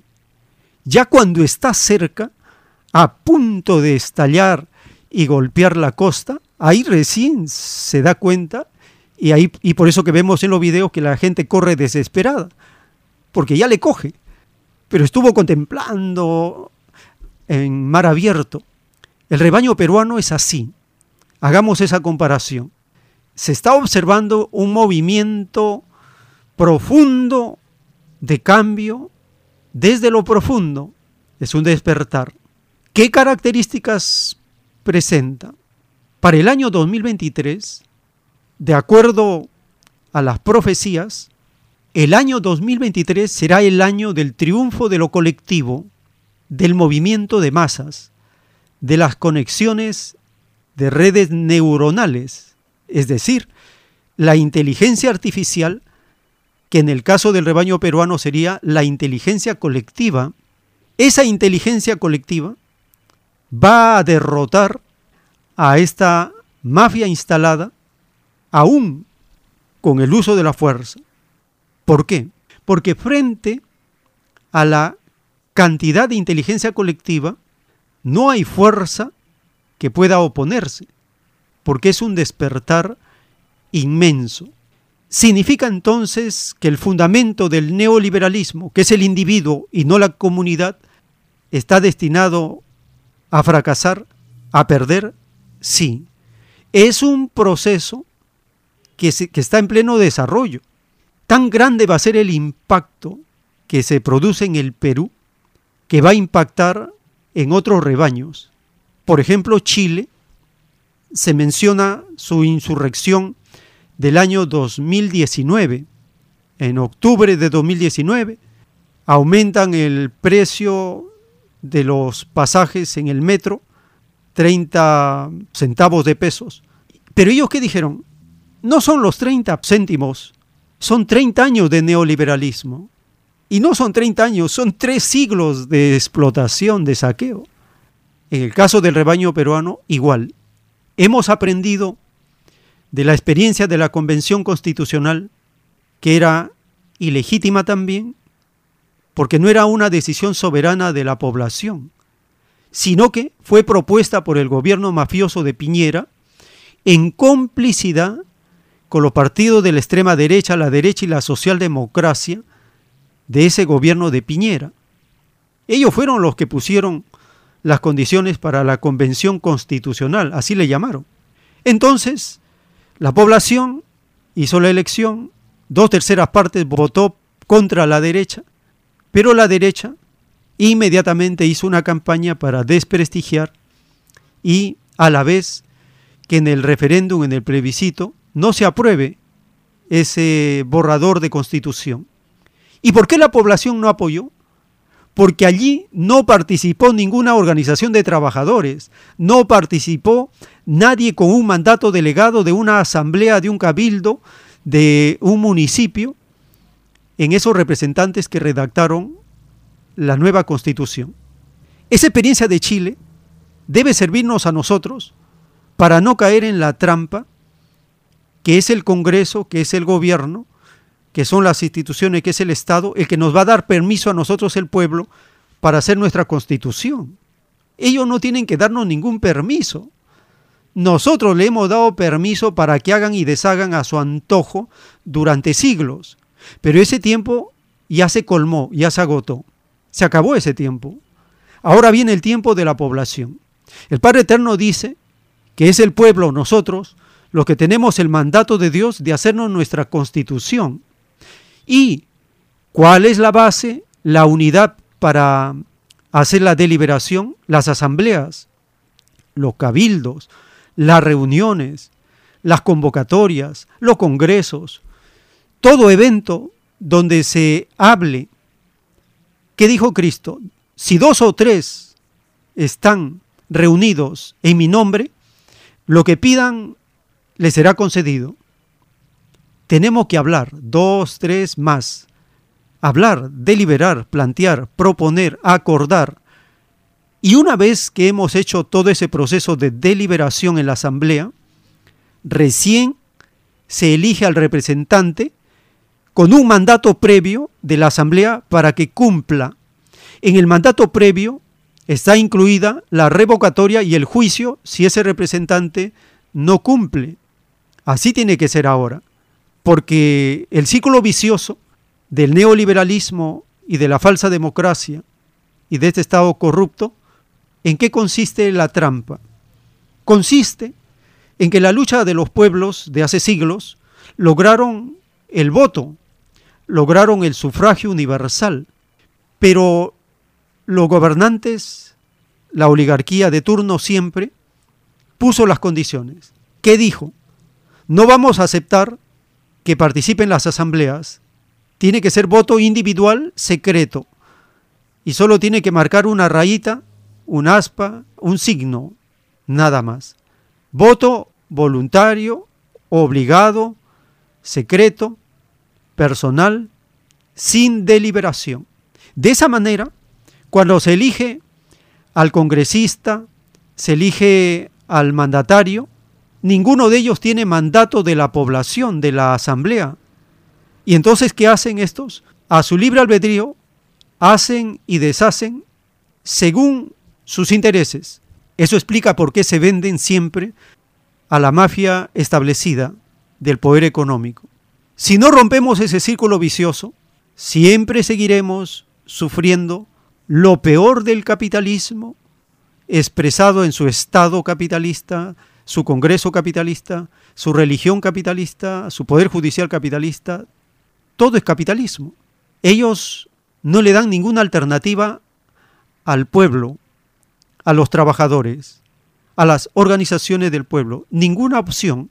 No pueden participar en condiciones iguales para presidente, para congresistas. Han puesto una serie de trabas que solo las empresas privadas llamadas partidos políticos en este estado neoliberal desastroso pueden participar. Nosotros tenemos que romper ese círculo vicioso. Tenemos a la mano los diez mandamientos, el Evangelio. Allí está la fuente del derecho, de la justicia, de los deberes, de los trabajos, de la forma como debemos relacionarnos unos con otros. Allí está la base. Nos toca a nosotros, con la deliberación de la Asamblea, proponer lo más urgente, lo más práctico, lo factible, para el tiempo corto, mediano y largo, para la planificación económica, para la distribución del trabajo, para la elevada educación con moral y sabiduría del pueblo. Porque las grandes inteligencias están en el pueblo, no están en la burguesía, no están en la derecha. Las grandes inteligencias, dice el Padre Eterno en su revelación, están en el pueblo. Por eso que siempre le tienen miedo a la educación del pueblo. Pero el pueblo tiene sabiduría milenaria, sabiduría práctica. No se anda con titubeos, cuando el pueblo se decide, actúa.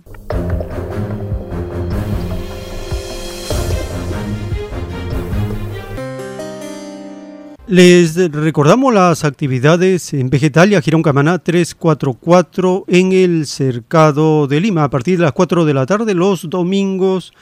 Estudio de la ciencia celeste, de las escrituras reveladas. Solicite también sus materiales como volantes, folletos y los calendarios del año 2023. De la misma manera, en Lince, en Avenida César Canevaro 469, en el restaurante vegetariano Fuente Natural, de lunes a sábado puede acercarse a partir del mediodía para solicitar volantes, folletos y los calendarios del año 2023. Les agradecemos por estar acompañándonos y les invitamos a seguirnos. Tenemos más información para compartir en la siguiente. Por la gracia del Divino Padre Eterno, vamos a continuar.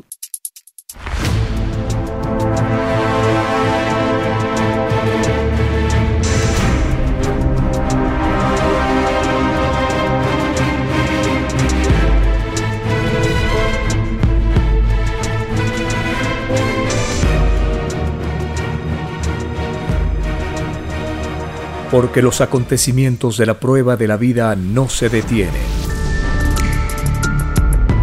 Porque todo tiene un principio, un desarrollo y un fin. Estamos compartiendo. El tiempo está cerca. Una gran oportunidad para cambiar nuestros destinos y la vida.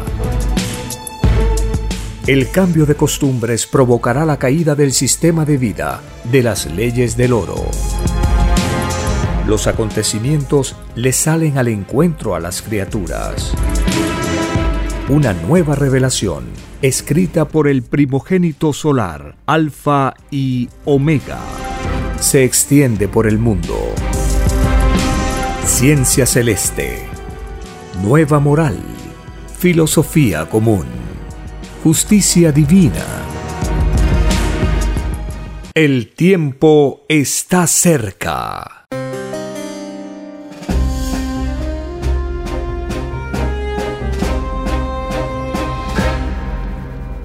Gracias al Divino Creador del Universo, gracias a la Divina Madre Universal, gracias al Hijo de Dios, el Divino Jesús de Nazaret, quien retorna una vez más a este planeta de pruebas para dar continuidad a su divina obra, su misión de juzgar a la humanidad y dar a cada uno según sus obras.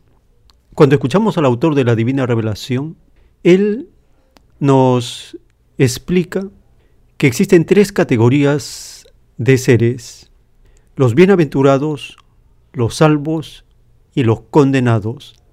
Escuchemos al autor de los rollos telepáticos de la ciencia celeste.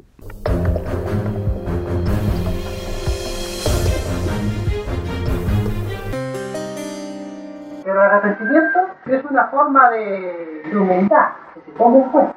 Porque dice el Padre, es más fácil que se le dé oportunidad a uno que pidió perdón, o que se arrepintió, a uno que no se arrepintió ni pidió perdón. Eso se llama jerarquía de los soberbios. A ese punto voy yo, pues. Porque hay seres que hacen maldades y ni se acuerdan del perdón, siguen haciendo más. Por eso yo decía. Esos están peores. Uno para arrepentirse de sus pecados puede meditar solo y, y eh, pedir perdón a Dios. Justamente. Y yo le explicaba lo siguiente, de acuerdo a lo que sea uno. De acuerdo a la obra humana, la humanidad, dice el padre Jehová, se dividió en tres grupos. No porque el padre lo divida, no. La criatura humana con su actuación en la vida se dividió. El grupo de los bienaventurados, que son los niños, hasta los 12 años de edad, y no hay más. La inocencia es la única, no tiene juicio. El grupo de los salvos y el grupo de los condenados. La gran masa de la humanidad está en el grupo de los salvos. ¿Por qué? Porque están salvos de su propio salvo. El bienaventurado pide y se le concede. Al bienaventurado, a los niños en este caso, se le abren todos los cielos, se le concede todo lo que desee. Y el, el salvo no puede exigir, porque el salvo, dice el Padre, no tiene moral para exigir cuando pide. El salvo está a la espera de orden. El tiempo está cerca. En un párrafo de un divino rollo telepático, el Divino Padre Eterno nos anuncia, el mundo del futuro es de los humildes, porque todo humilde es primero en el reino. Todas las naciones subdesarrolladas se unirán en torno al Cordero de Dios, por su doctrina se unirán, y constituirá la más grande potencia que se haya conocido, y se conocerá en la tierra. Recién los soberbios conocerán el poder de Dios, que se expresa primero por doctrina viviente y en la naturaleza después. Toda nueva ley debe ser primero enseñada y después ejecutada. De hacer lo contrario, reinaría el caos en el mundo, porque están todos ilusionados. Escrito por el primogénito solar, Alfa y Omega.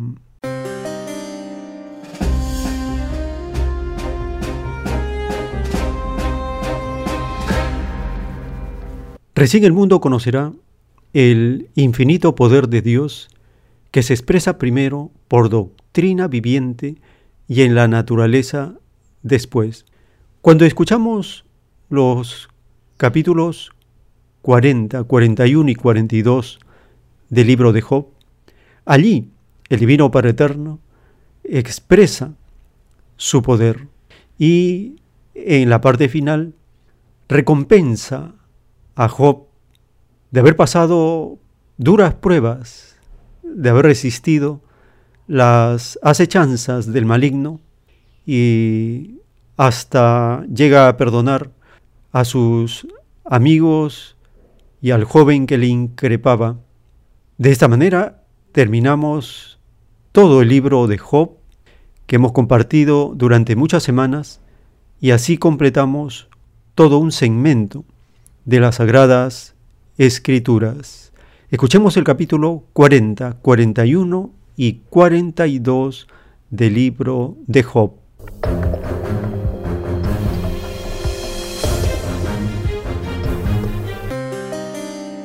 Capítulo 40 Además respondió Jehová a Job y dijo, ¿Es sabiduría contender con el Omnipotente?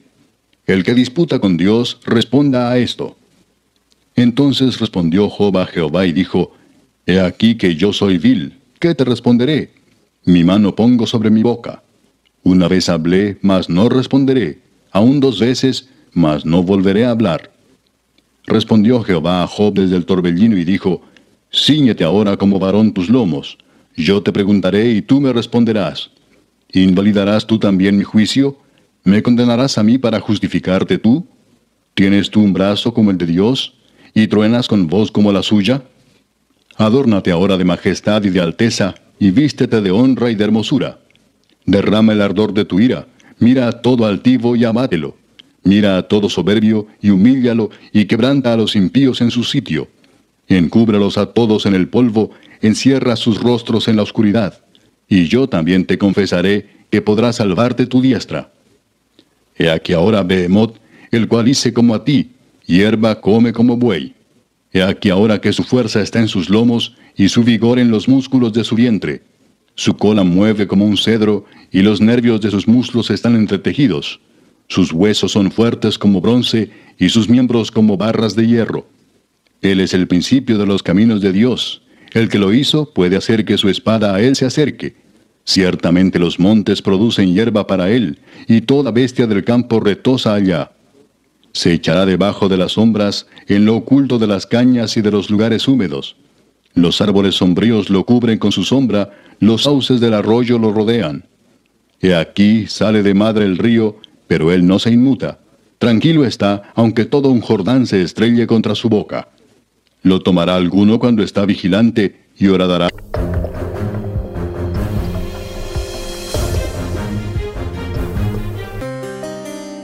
Capítulo 41 ¿Sacarás tú al leviatán con anzuelo o con cuerda que le eches en su lengua?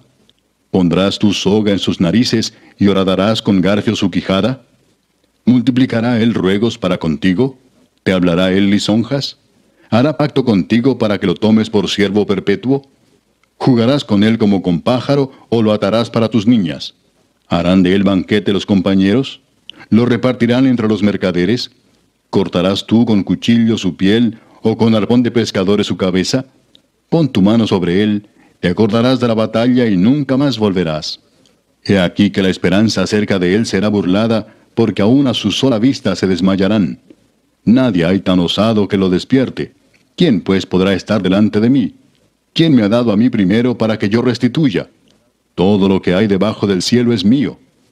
No guardaré silencio sobre sus miembros, ni sobre sus fuerzas y la gracia de su disposición. ¿Quién descubrirá la delantera de su vestidura? ¿Quién se acercará a él con su freno doble? ¿Quién abrirá las puertas de su rostro? Las hileras de sus dientes se espantan, la gloria de su vestido son escudos fuertes cerrados entre sí estrechamente. El uno se junta con el otro, que viento no entra entre ellos. Pegado está el uno con el otro, están trabados entre sí que no se pueden apartar. Con sus estornudos enciende lumbre y sus ojos son como los párpados del alba. De su boca salen hachones de fuego, centellas de fuego proceden. De sus narices sale humo como de una olla o caldero que hierve. Su aliento enciende los carbones y de su boca sale llama. En su servicio está la fuerza y delante de él se esparce el desaliento. Las partes más flojas de su carne están endurecidas, están en él firmes y no se mueven. Su corazón es firme como una piedra y fuerte como la muela de abajo. De su grandeza tienen temor los fuertes y a causa de su desfallecimiento hacen por purificarse. Cuando alguno lo alcanzare, ni espada, ni lanza, ni dardo, ni coselete durará. Estima como paja el hierro y el bronce como leño podrido. Saeta no le hace huir. Las piedras de onda le son como paja. Tiene toda arma por hojarasca y del blandir de la jabalina se burla. Por debajo tiene agudas conchas, imprime su agudez en el suelo. Hace hervir como una olla el mar profundo y lo vuelve como una olla de ungüento.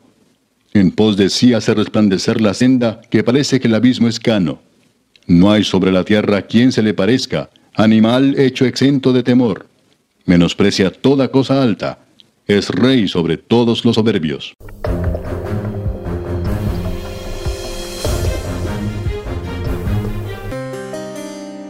Capítulo 42 Respondió Job a Jehová y dijo, Yo conozco que todo lo puedes, y que no hay pensamiento que se esconda de ti. ¿Quién es el que oscurece el consejo sin entendimiento? Por tanto, yo hablaba lo que no entendía, cosas demasiado maravillosas para mí que yo no comprendía. Oye, te ruego, y hablaré, te preguntaré y tú me enseñarás. De oídas te había oído, mas ahora mis ojos te ven. Por tanto me aborrezco y me arrepiento en polvo y ceniza. Y aconteció que después que habló Jehová estas palabras a Job, Jehová dijo a Elifaz Temanita, Mi ira se encendió contra ti y tus dos compañeros, porque no habéis hablado de mí lo recto como mi siervo Job. Ahora pues tomaos siete becerros y siete carneros, e id a mi siervo Job, y ofreced holocausto por vosotros, y mi siervo Job orará por vosotros. Porque de cierto a él atenderé para no trataros afrentosamente, por cuanto no habéis hablado de mí con rectitud, como mi siervo Job. Fueron pues Elifaz temanita, Bildad suita y Sofar naamatita, e hicieron como Jehová les dijo, y Jehová aceptó la oración de Job. Y quitó Jehová la aflicción de Job, cuando él hubo orado por sus amigos, y aumentó al doble todas las cosas que habían sido de Job. Y vinieron a él todos sus hermanos y todas sus hermanas, y todos los que antes le habían conocido, y comieron con él pan en su casa, y se condolieron de él, y le consolaron de todo aquel mal que Jehová había traído sobre él, y cada uno de ellos le dio una pieza de dinero y un anillo de oro. Y bendijo Jehová el postrer estado de Job más que el primero, porque tuvo catorce mil ovejas, seis mil camellos, mil yuntas de bueyes y mil asnas, y tuvo siete hijos y tres hijas. Llamó el nombre de la primera Gemima, el de la segunda Cesia, y el de la tercera Keren Apuk. Y no había mujeres tan hermosas como las hijas de Job en toda la tierra, y les dio su padre herencia entre sus hermanos. Después de esto vivió Job ciento cuarenta años, y vio a sus hijos y a los hijos de sus hijos hasta la cuarta generación. Y murió Job viejo y lleno de días. El tiempo está cerca. En el libro Lo que vendrá están los títulos de los rollos telepáticos del Cordero de Dios, dictados por el Divino Padre Eterno. El título 3176. En la prueba de la vida surgió la bestia, que fue un extraño sistema de vida ideado por seres acomplejados al oro, y en la prueba de la vida había que cuidarse de ellos, porque ellos también tenían que rendir cuenta a Dios. Toda la humanidad tenía que rendir cuenta. Es más fácil que no sea llamado cómplice de la bestia en el divino juicio de Dios uno que no le dio toda su confianza a la bestia y que sí corra el riesgo de ser llamado cómplice uno que le dio su confianza, escrito por el primogénito solar, Alfa y Omega.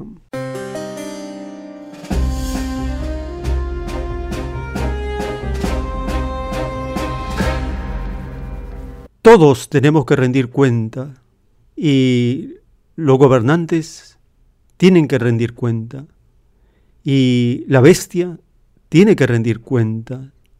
Un ejemplo de rendir cuentas a su población es cuando un mandatario todos los días informa los asuntos relacionados con el gobierno. Todos los días da un avance. Es el caso del mandatario de México, AMLO.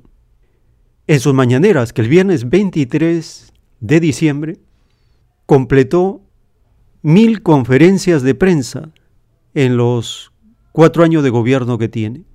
Todos los días de lunes a viernes, de 7 a 9 de la mañana, rinde cuentas a la población de los asuntos del gobierno. Es un hecho que lo diferencia de los demás gobernantes y en estas mañaneras habla de la complicidad de Estados Unidos en el golpe de Estado ocurrido en el Perú. También menciona su derecho de dar asilo y que no va a romper relaciones diplomáticas con el Perú. Escuchemos esta información para diferenciar el modo de comportarse de un mandatario.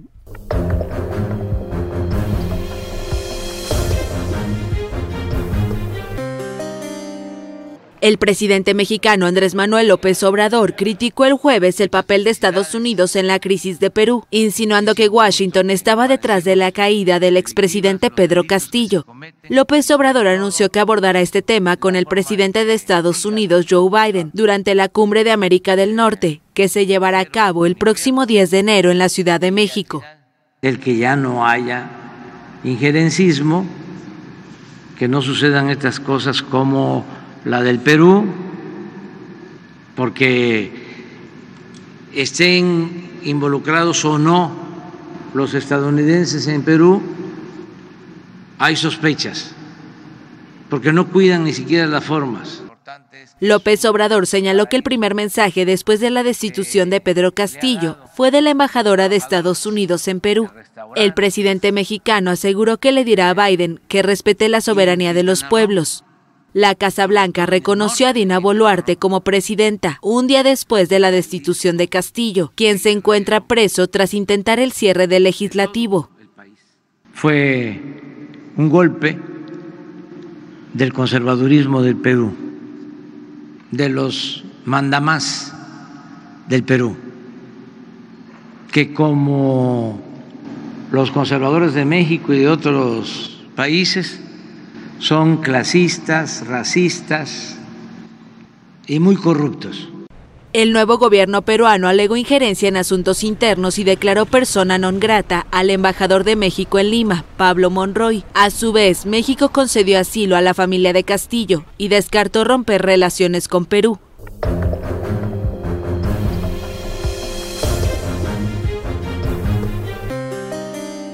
Sin ruptura de relaciones entre México y Perú, el presidente mexicano Andrés Manuel López Obrador aseguró el miércoles que su gobierno decidió mantener los vínculos de manera normal, a pesar de que el país andino declaró persona non grata a su embajador en Lima.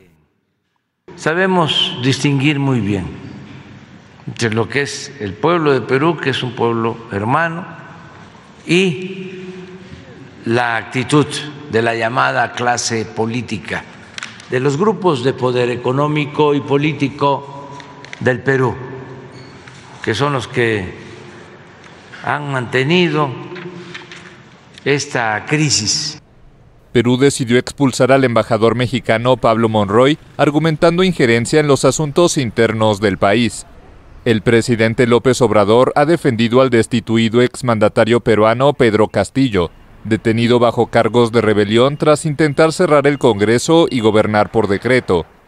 El martes, el gobierno peruano otorgó un salvoconducto para que la esposa y los dos hijos de Castillo viajaran a asilarse a México, a donde llegaron la mañana del miércoles. Y vamos a defender siempre el derecho de asilo, que es parte de nuestra política exterior. López Obrador volvió a defender a Castillo el miércoles y acusó al gobierno peruano de reprimir a los manifestantes que exigen su liberación.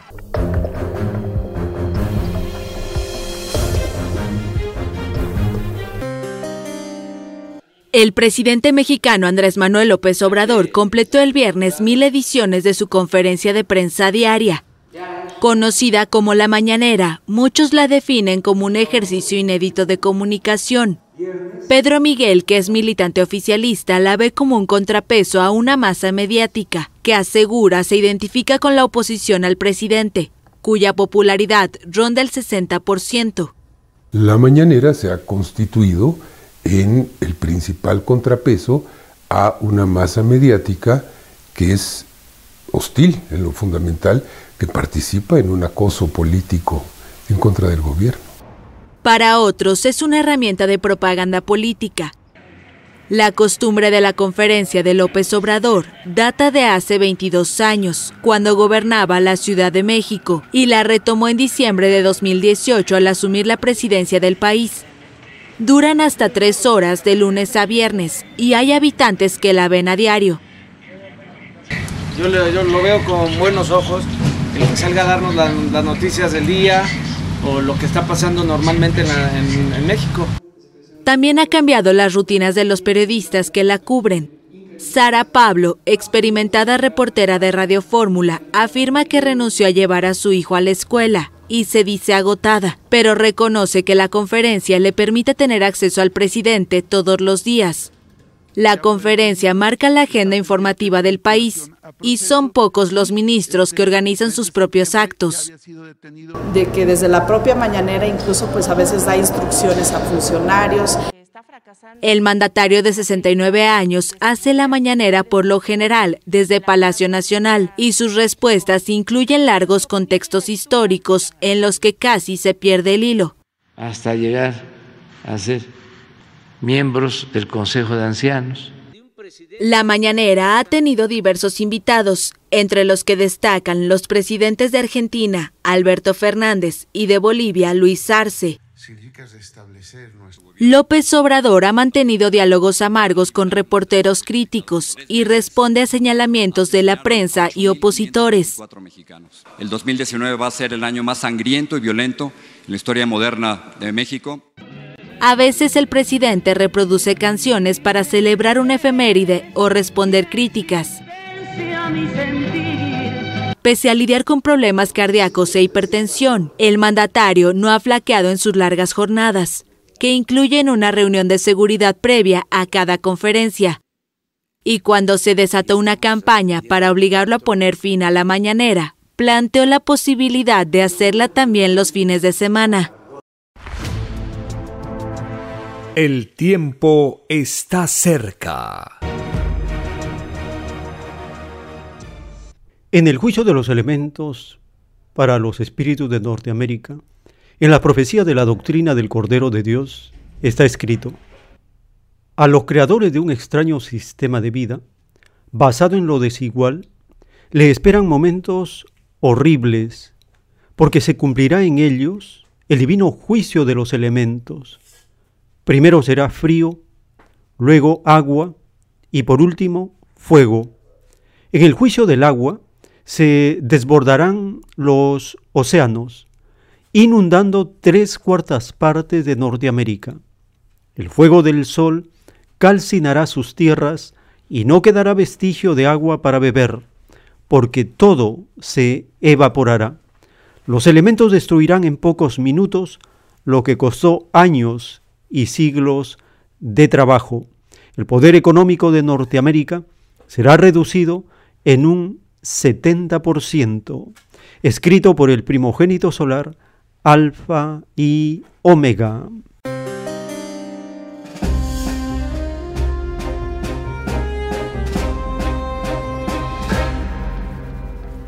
Este fin de semana de la llamada Navidad en Estados Unidos, dos terceras partes de la población, más de 200 millones de personas, están sufriendo el rigor del juicio de los elementos de la naturaleza con un ciclón de frío no acostumbrado en Norteamérica.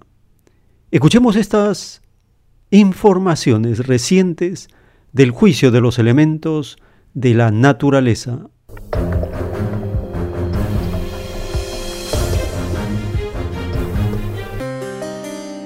En qué consiste este llamado ciclón bomba y por qué las alertas? ¿Qué tal? Un gusto estar con, con ustedes. Bueno, un ciclón bomba es una rápida intensificación de una tormenta Es decir, que el sistema de bajas presiones tiene un descenso de 24 milibares en 24 horas. Y eso hace, por supuesto, que tenga como resultado las fuertes nevadas, los fuertes vientos, con ráfagas que han superado las 100 millas por hora, acumulados de nieve que han superado los dos pies de nieve. Y así que las condiciones se mantienen muy peligrosas a través de gran parte de sectores de los grandes lagos, del nordeste del país, donde además de estas condiciones de nieve, de fuertes vientos, las temperaturas han descendido muchísimo. Hemos hablado de sensaciones térmicas, que es lo que sentimos realmente más allá que de termómetros, se marcando valores en los negativos, se están sintiendo eh, temperaturas hasta en menos 60 grados. Así que es un notable descenso de las temperaturas también que pone en peligro a muchísimas personas o cualquier ser vivo que se encuentra al aire libre con ese, con ese descenso de las temperaturas de esa masa de aire ártica que ha invadido gran parte del país. Bien, entonces con ese panorama, ¿para cuándo se espera que mejoren las condiciones y cuáles son las recomendaciones generales? Si va hacia los grandes lagos, si va hacia porciones del nordeste del país, Nueva York, Boston, donde todavía las condiciones se mantienen bastante peligrosas. Y más allá de ir en avión, pues tampoco se recomienda ir en carreteras porque prácticamente se hace imposible manejar en algunas vías donde incluso han sido cerrados por el Departamento de Transporte.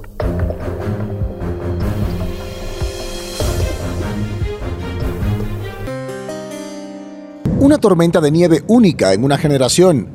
Así calificó el National Weather Service el fenómeno meteorológico que potencialmente afectará a más de 240 millones de la población estadounidense. Las imágenes satelitales muestran grandes masas de aire sobre la Unión Americana. Alrededor de 7.000 vuelos fueron cancelados, causando caos de cara a la celebración de Nochebuena.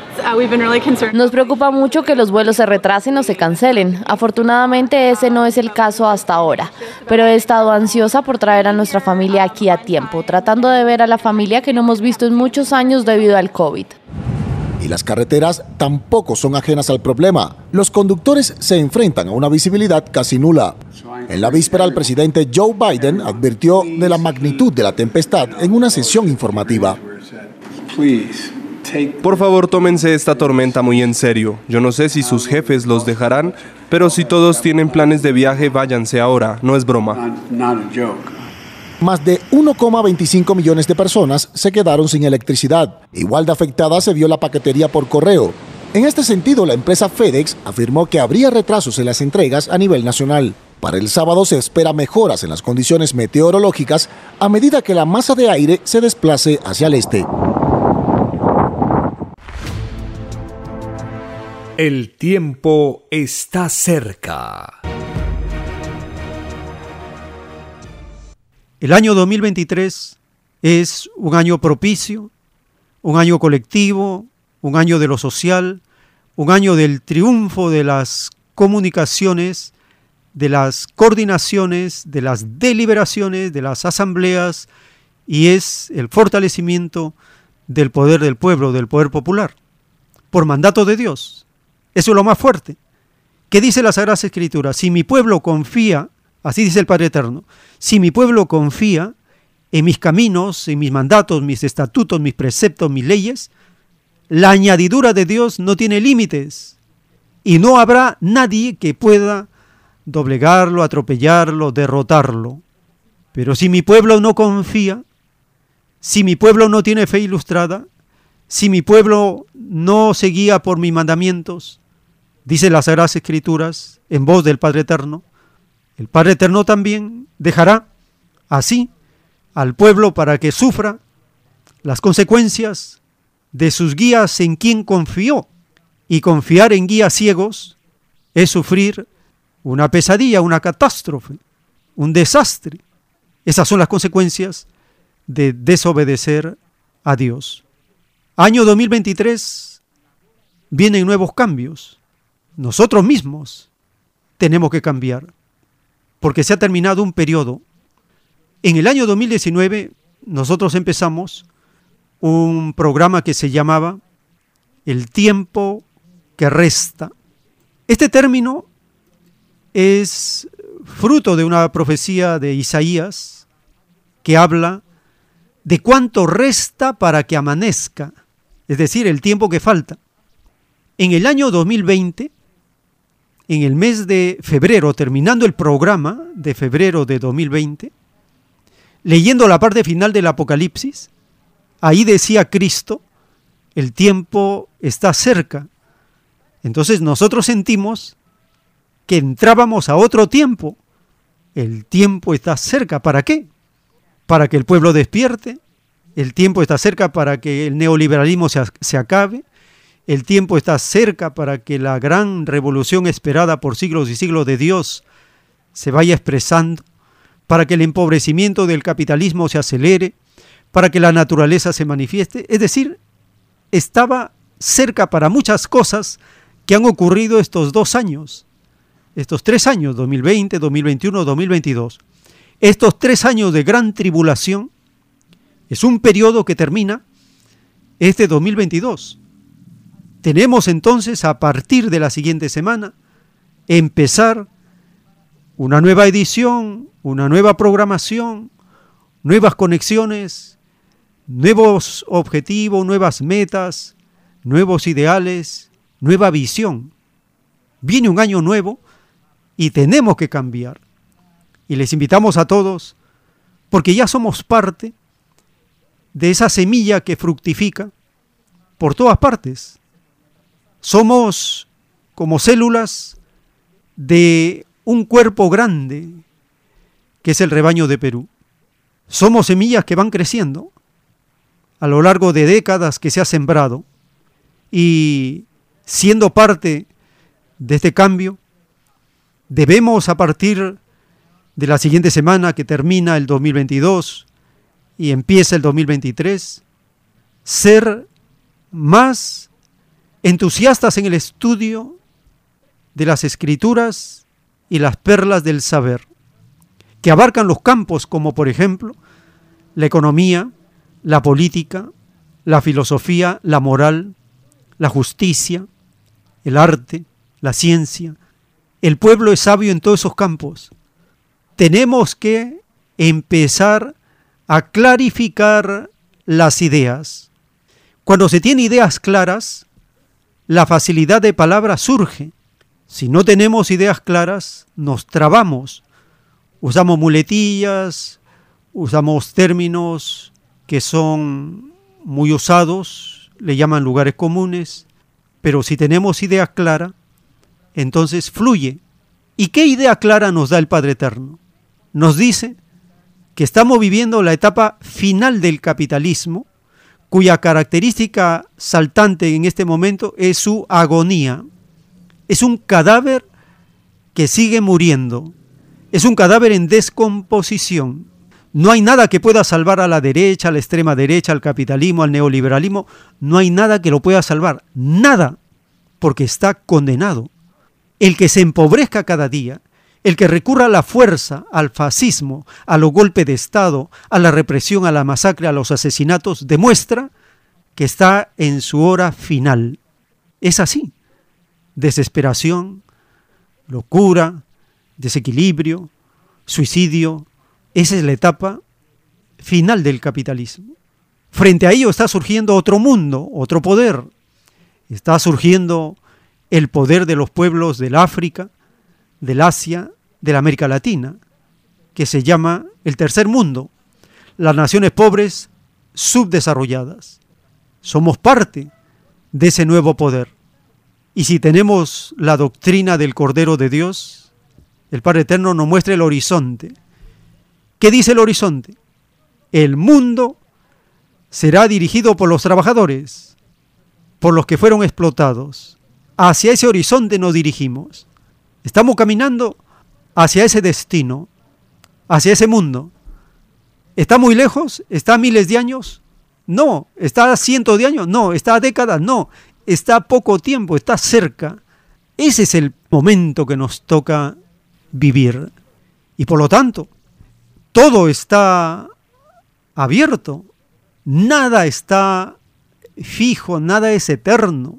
Ningún gobierno se puede eternizar, ninguno.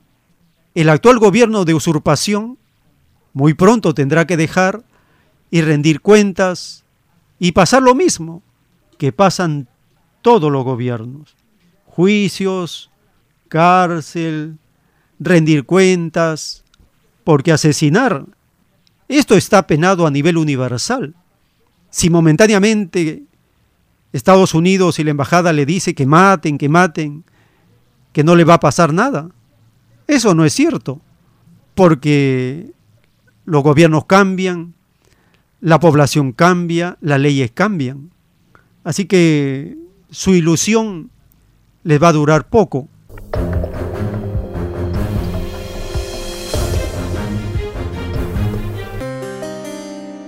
Mientras tanto, tenemos que autoeducarnos para autogobernarnos. Tenemos que autoprepararnos para gestionar, para distribuir, para hacer una buena gestión de la producción, del trabajo colectivo.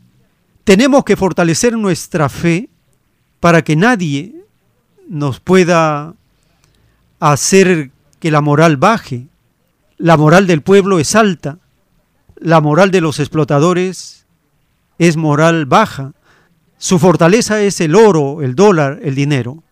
Esa es la fortaleza de su moral o inmoralidad.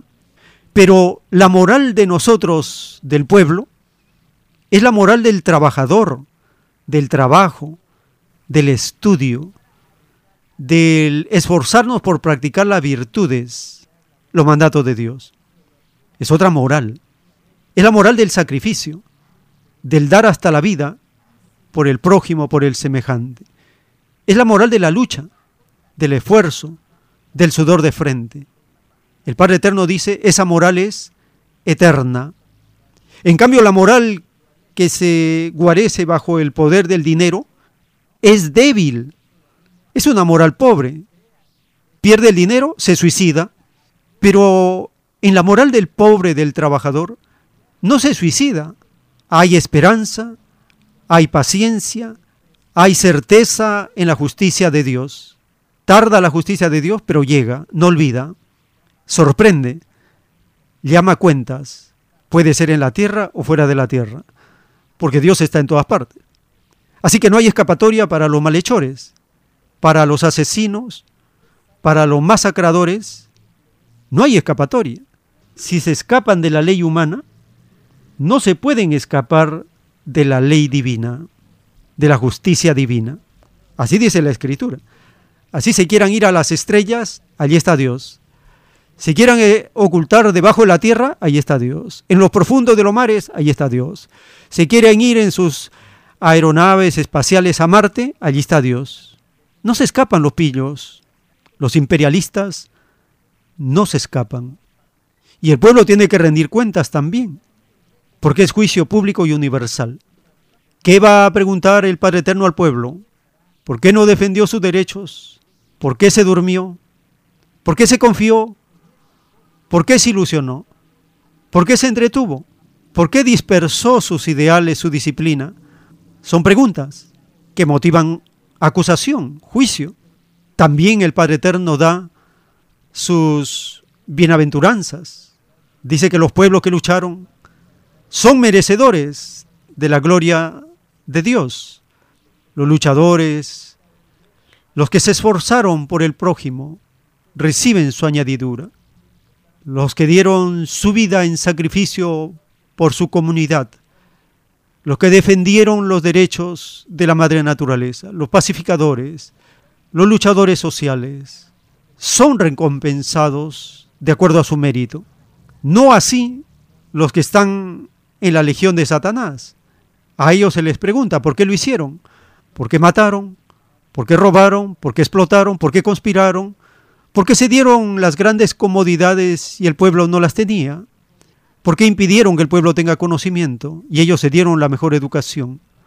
Son preguntas del juicio de Dios que van a provocar una conmoción planetaria, porque así está escrito y así se está cumpliendo.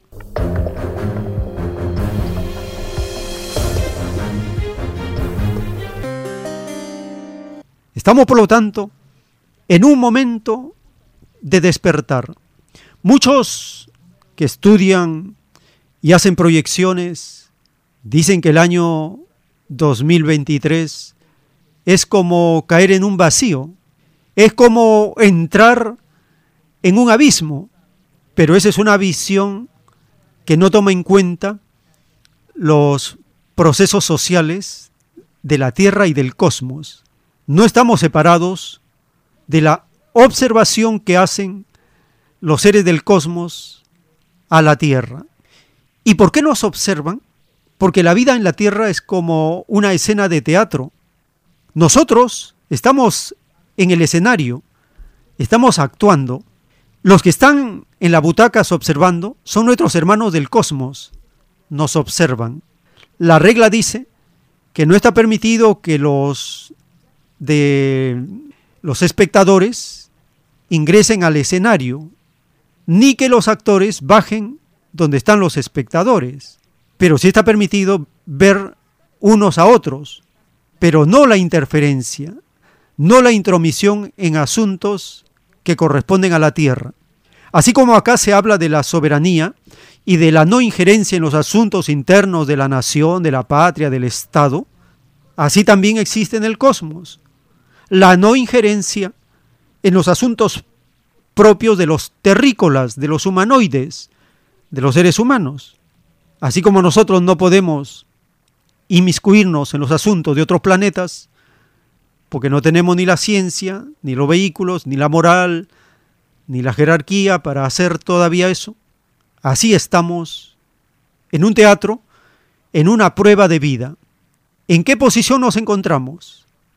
Nosotros como pueblo estamos en la posición de los que van a triunfar tarde o temprano. Y los que momentáneamente disfrutan, como dice el Salmo 73, los que momentáneamente disfrutan, es solo una ilusión pasajera. Si los bandidos disfrutan y no le pasa nada, eso es una ilusión pasajera, temporal, porque rendirán cuentas también.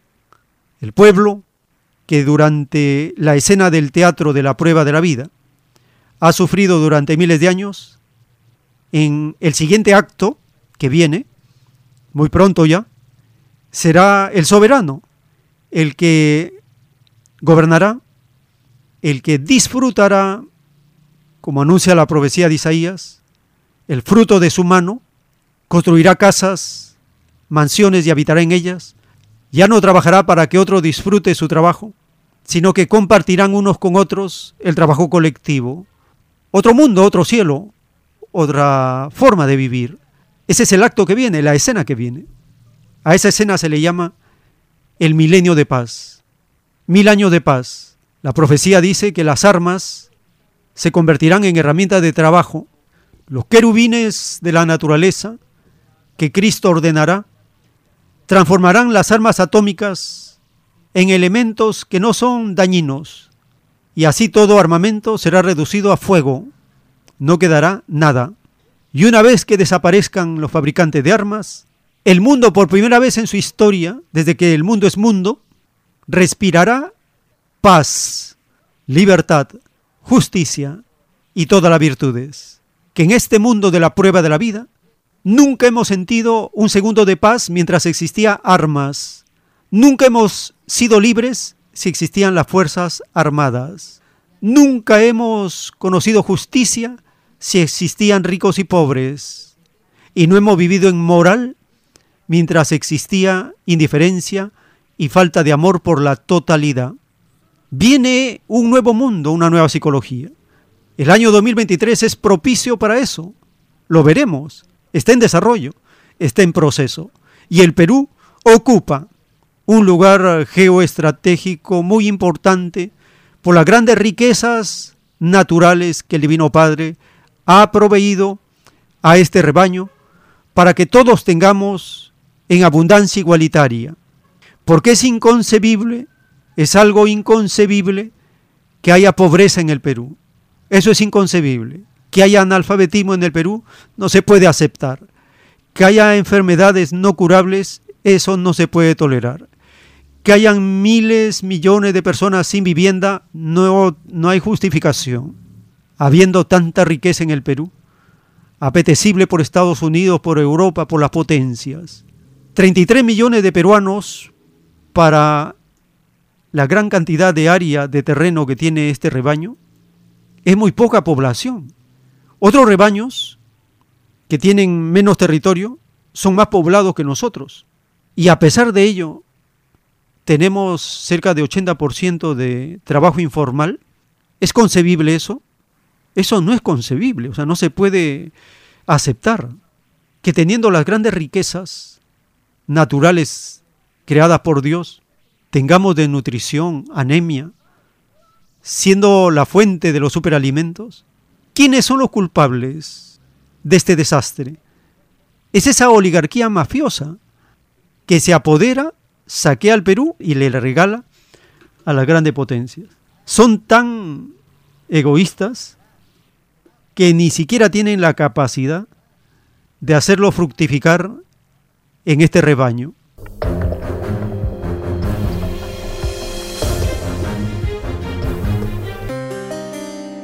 Les agradecemos por habernos acompañado en esta jornada que empezó el año 2019 con el tiempo que resta, la primera semana de marzo del 2020, justo dos semanas antes que empiece la cuarentena en el Perú. Empezó, el tiempo está cerca y llega a su término para iniciar la siguiente semana una nueva etapa, porque nos surge la autopreparación, la autoeducación, nos surge prepararnos ya como gobierno, como redactores de la Constitución, redactores del programa de gobierno, necesitamos rápido esa preparación. Estamos en los minutos finales de estas palabras, que es como un recuerdo de años vividos junto a ustedes y que iniciamos una nueva etapa, una nueva programación, adecuándonos a los tiempos rápidos y acelerados de redes, de redes neuronales, para que esto tenga mayor cobertura y expansión. Así llegamos al término de esta etapa, de este ciclo, de esta programación y si el Divino Padre Eterno lo permite, continuaremos en la siguiente semana con nueva programación, con nueva etapa, con nuevos objetivos, nuevos propósitos, nuevas metas. Si la voluntad de nuestro Divino Padre así lo permite y así se compartirá con nuestro pueblo. Muy agradecido con gozo de corazón y alegría de habernos acompañado unos con otros en esta gran aventura y experiencia de la prueba de la vida. Dios mediante, hasta la siguiente edición.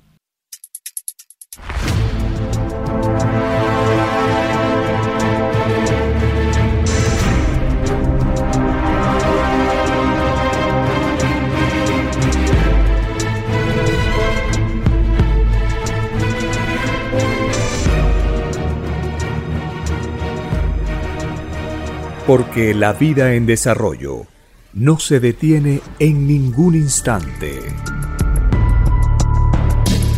Porque el poder filosófico de las masas encuentra el hilo de la ley común de la naturaleza. La igualdad triunfa en la prueba de la vida. Por el principio de un nuevo amanecer en la historia humana, hemos presentado El tiempo está cerca.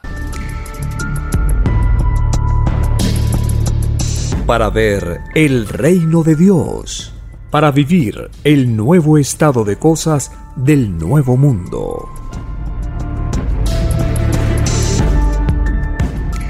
Visite www.alfayomega.com y descargue gratis todos los libros en PDF. Vea y lea los libros digitales en formato EPUB y disfrute la lectura de la ciencia celeste.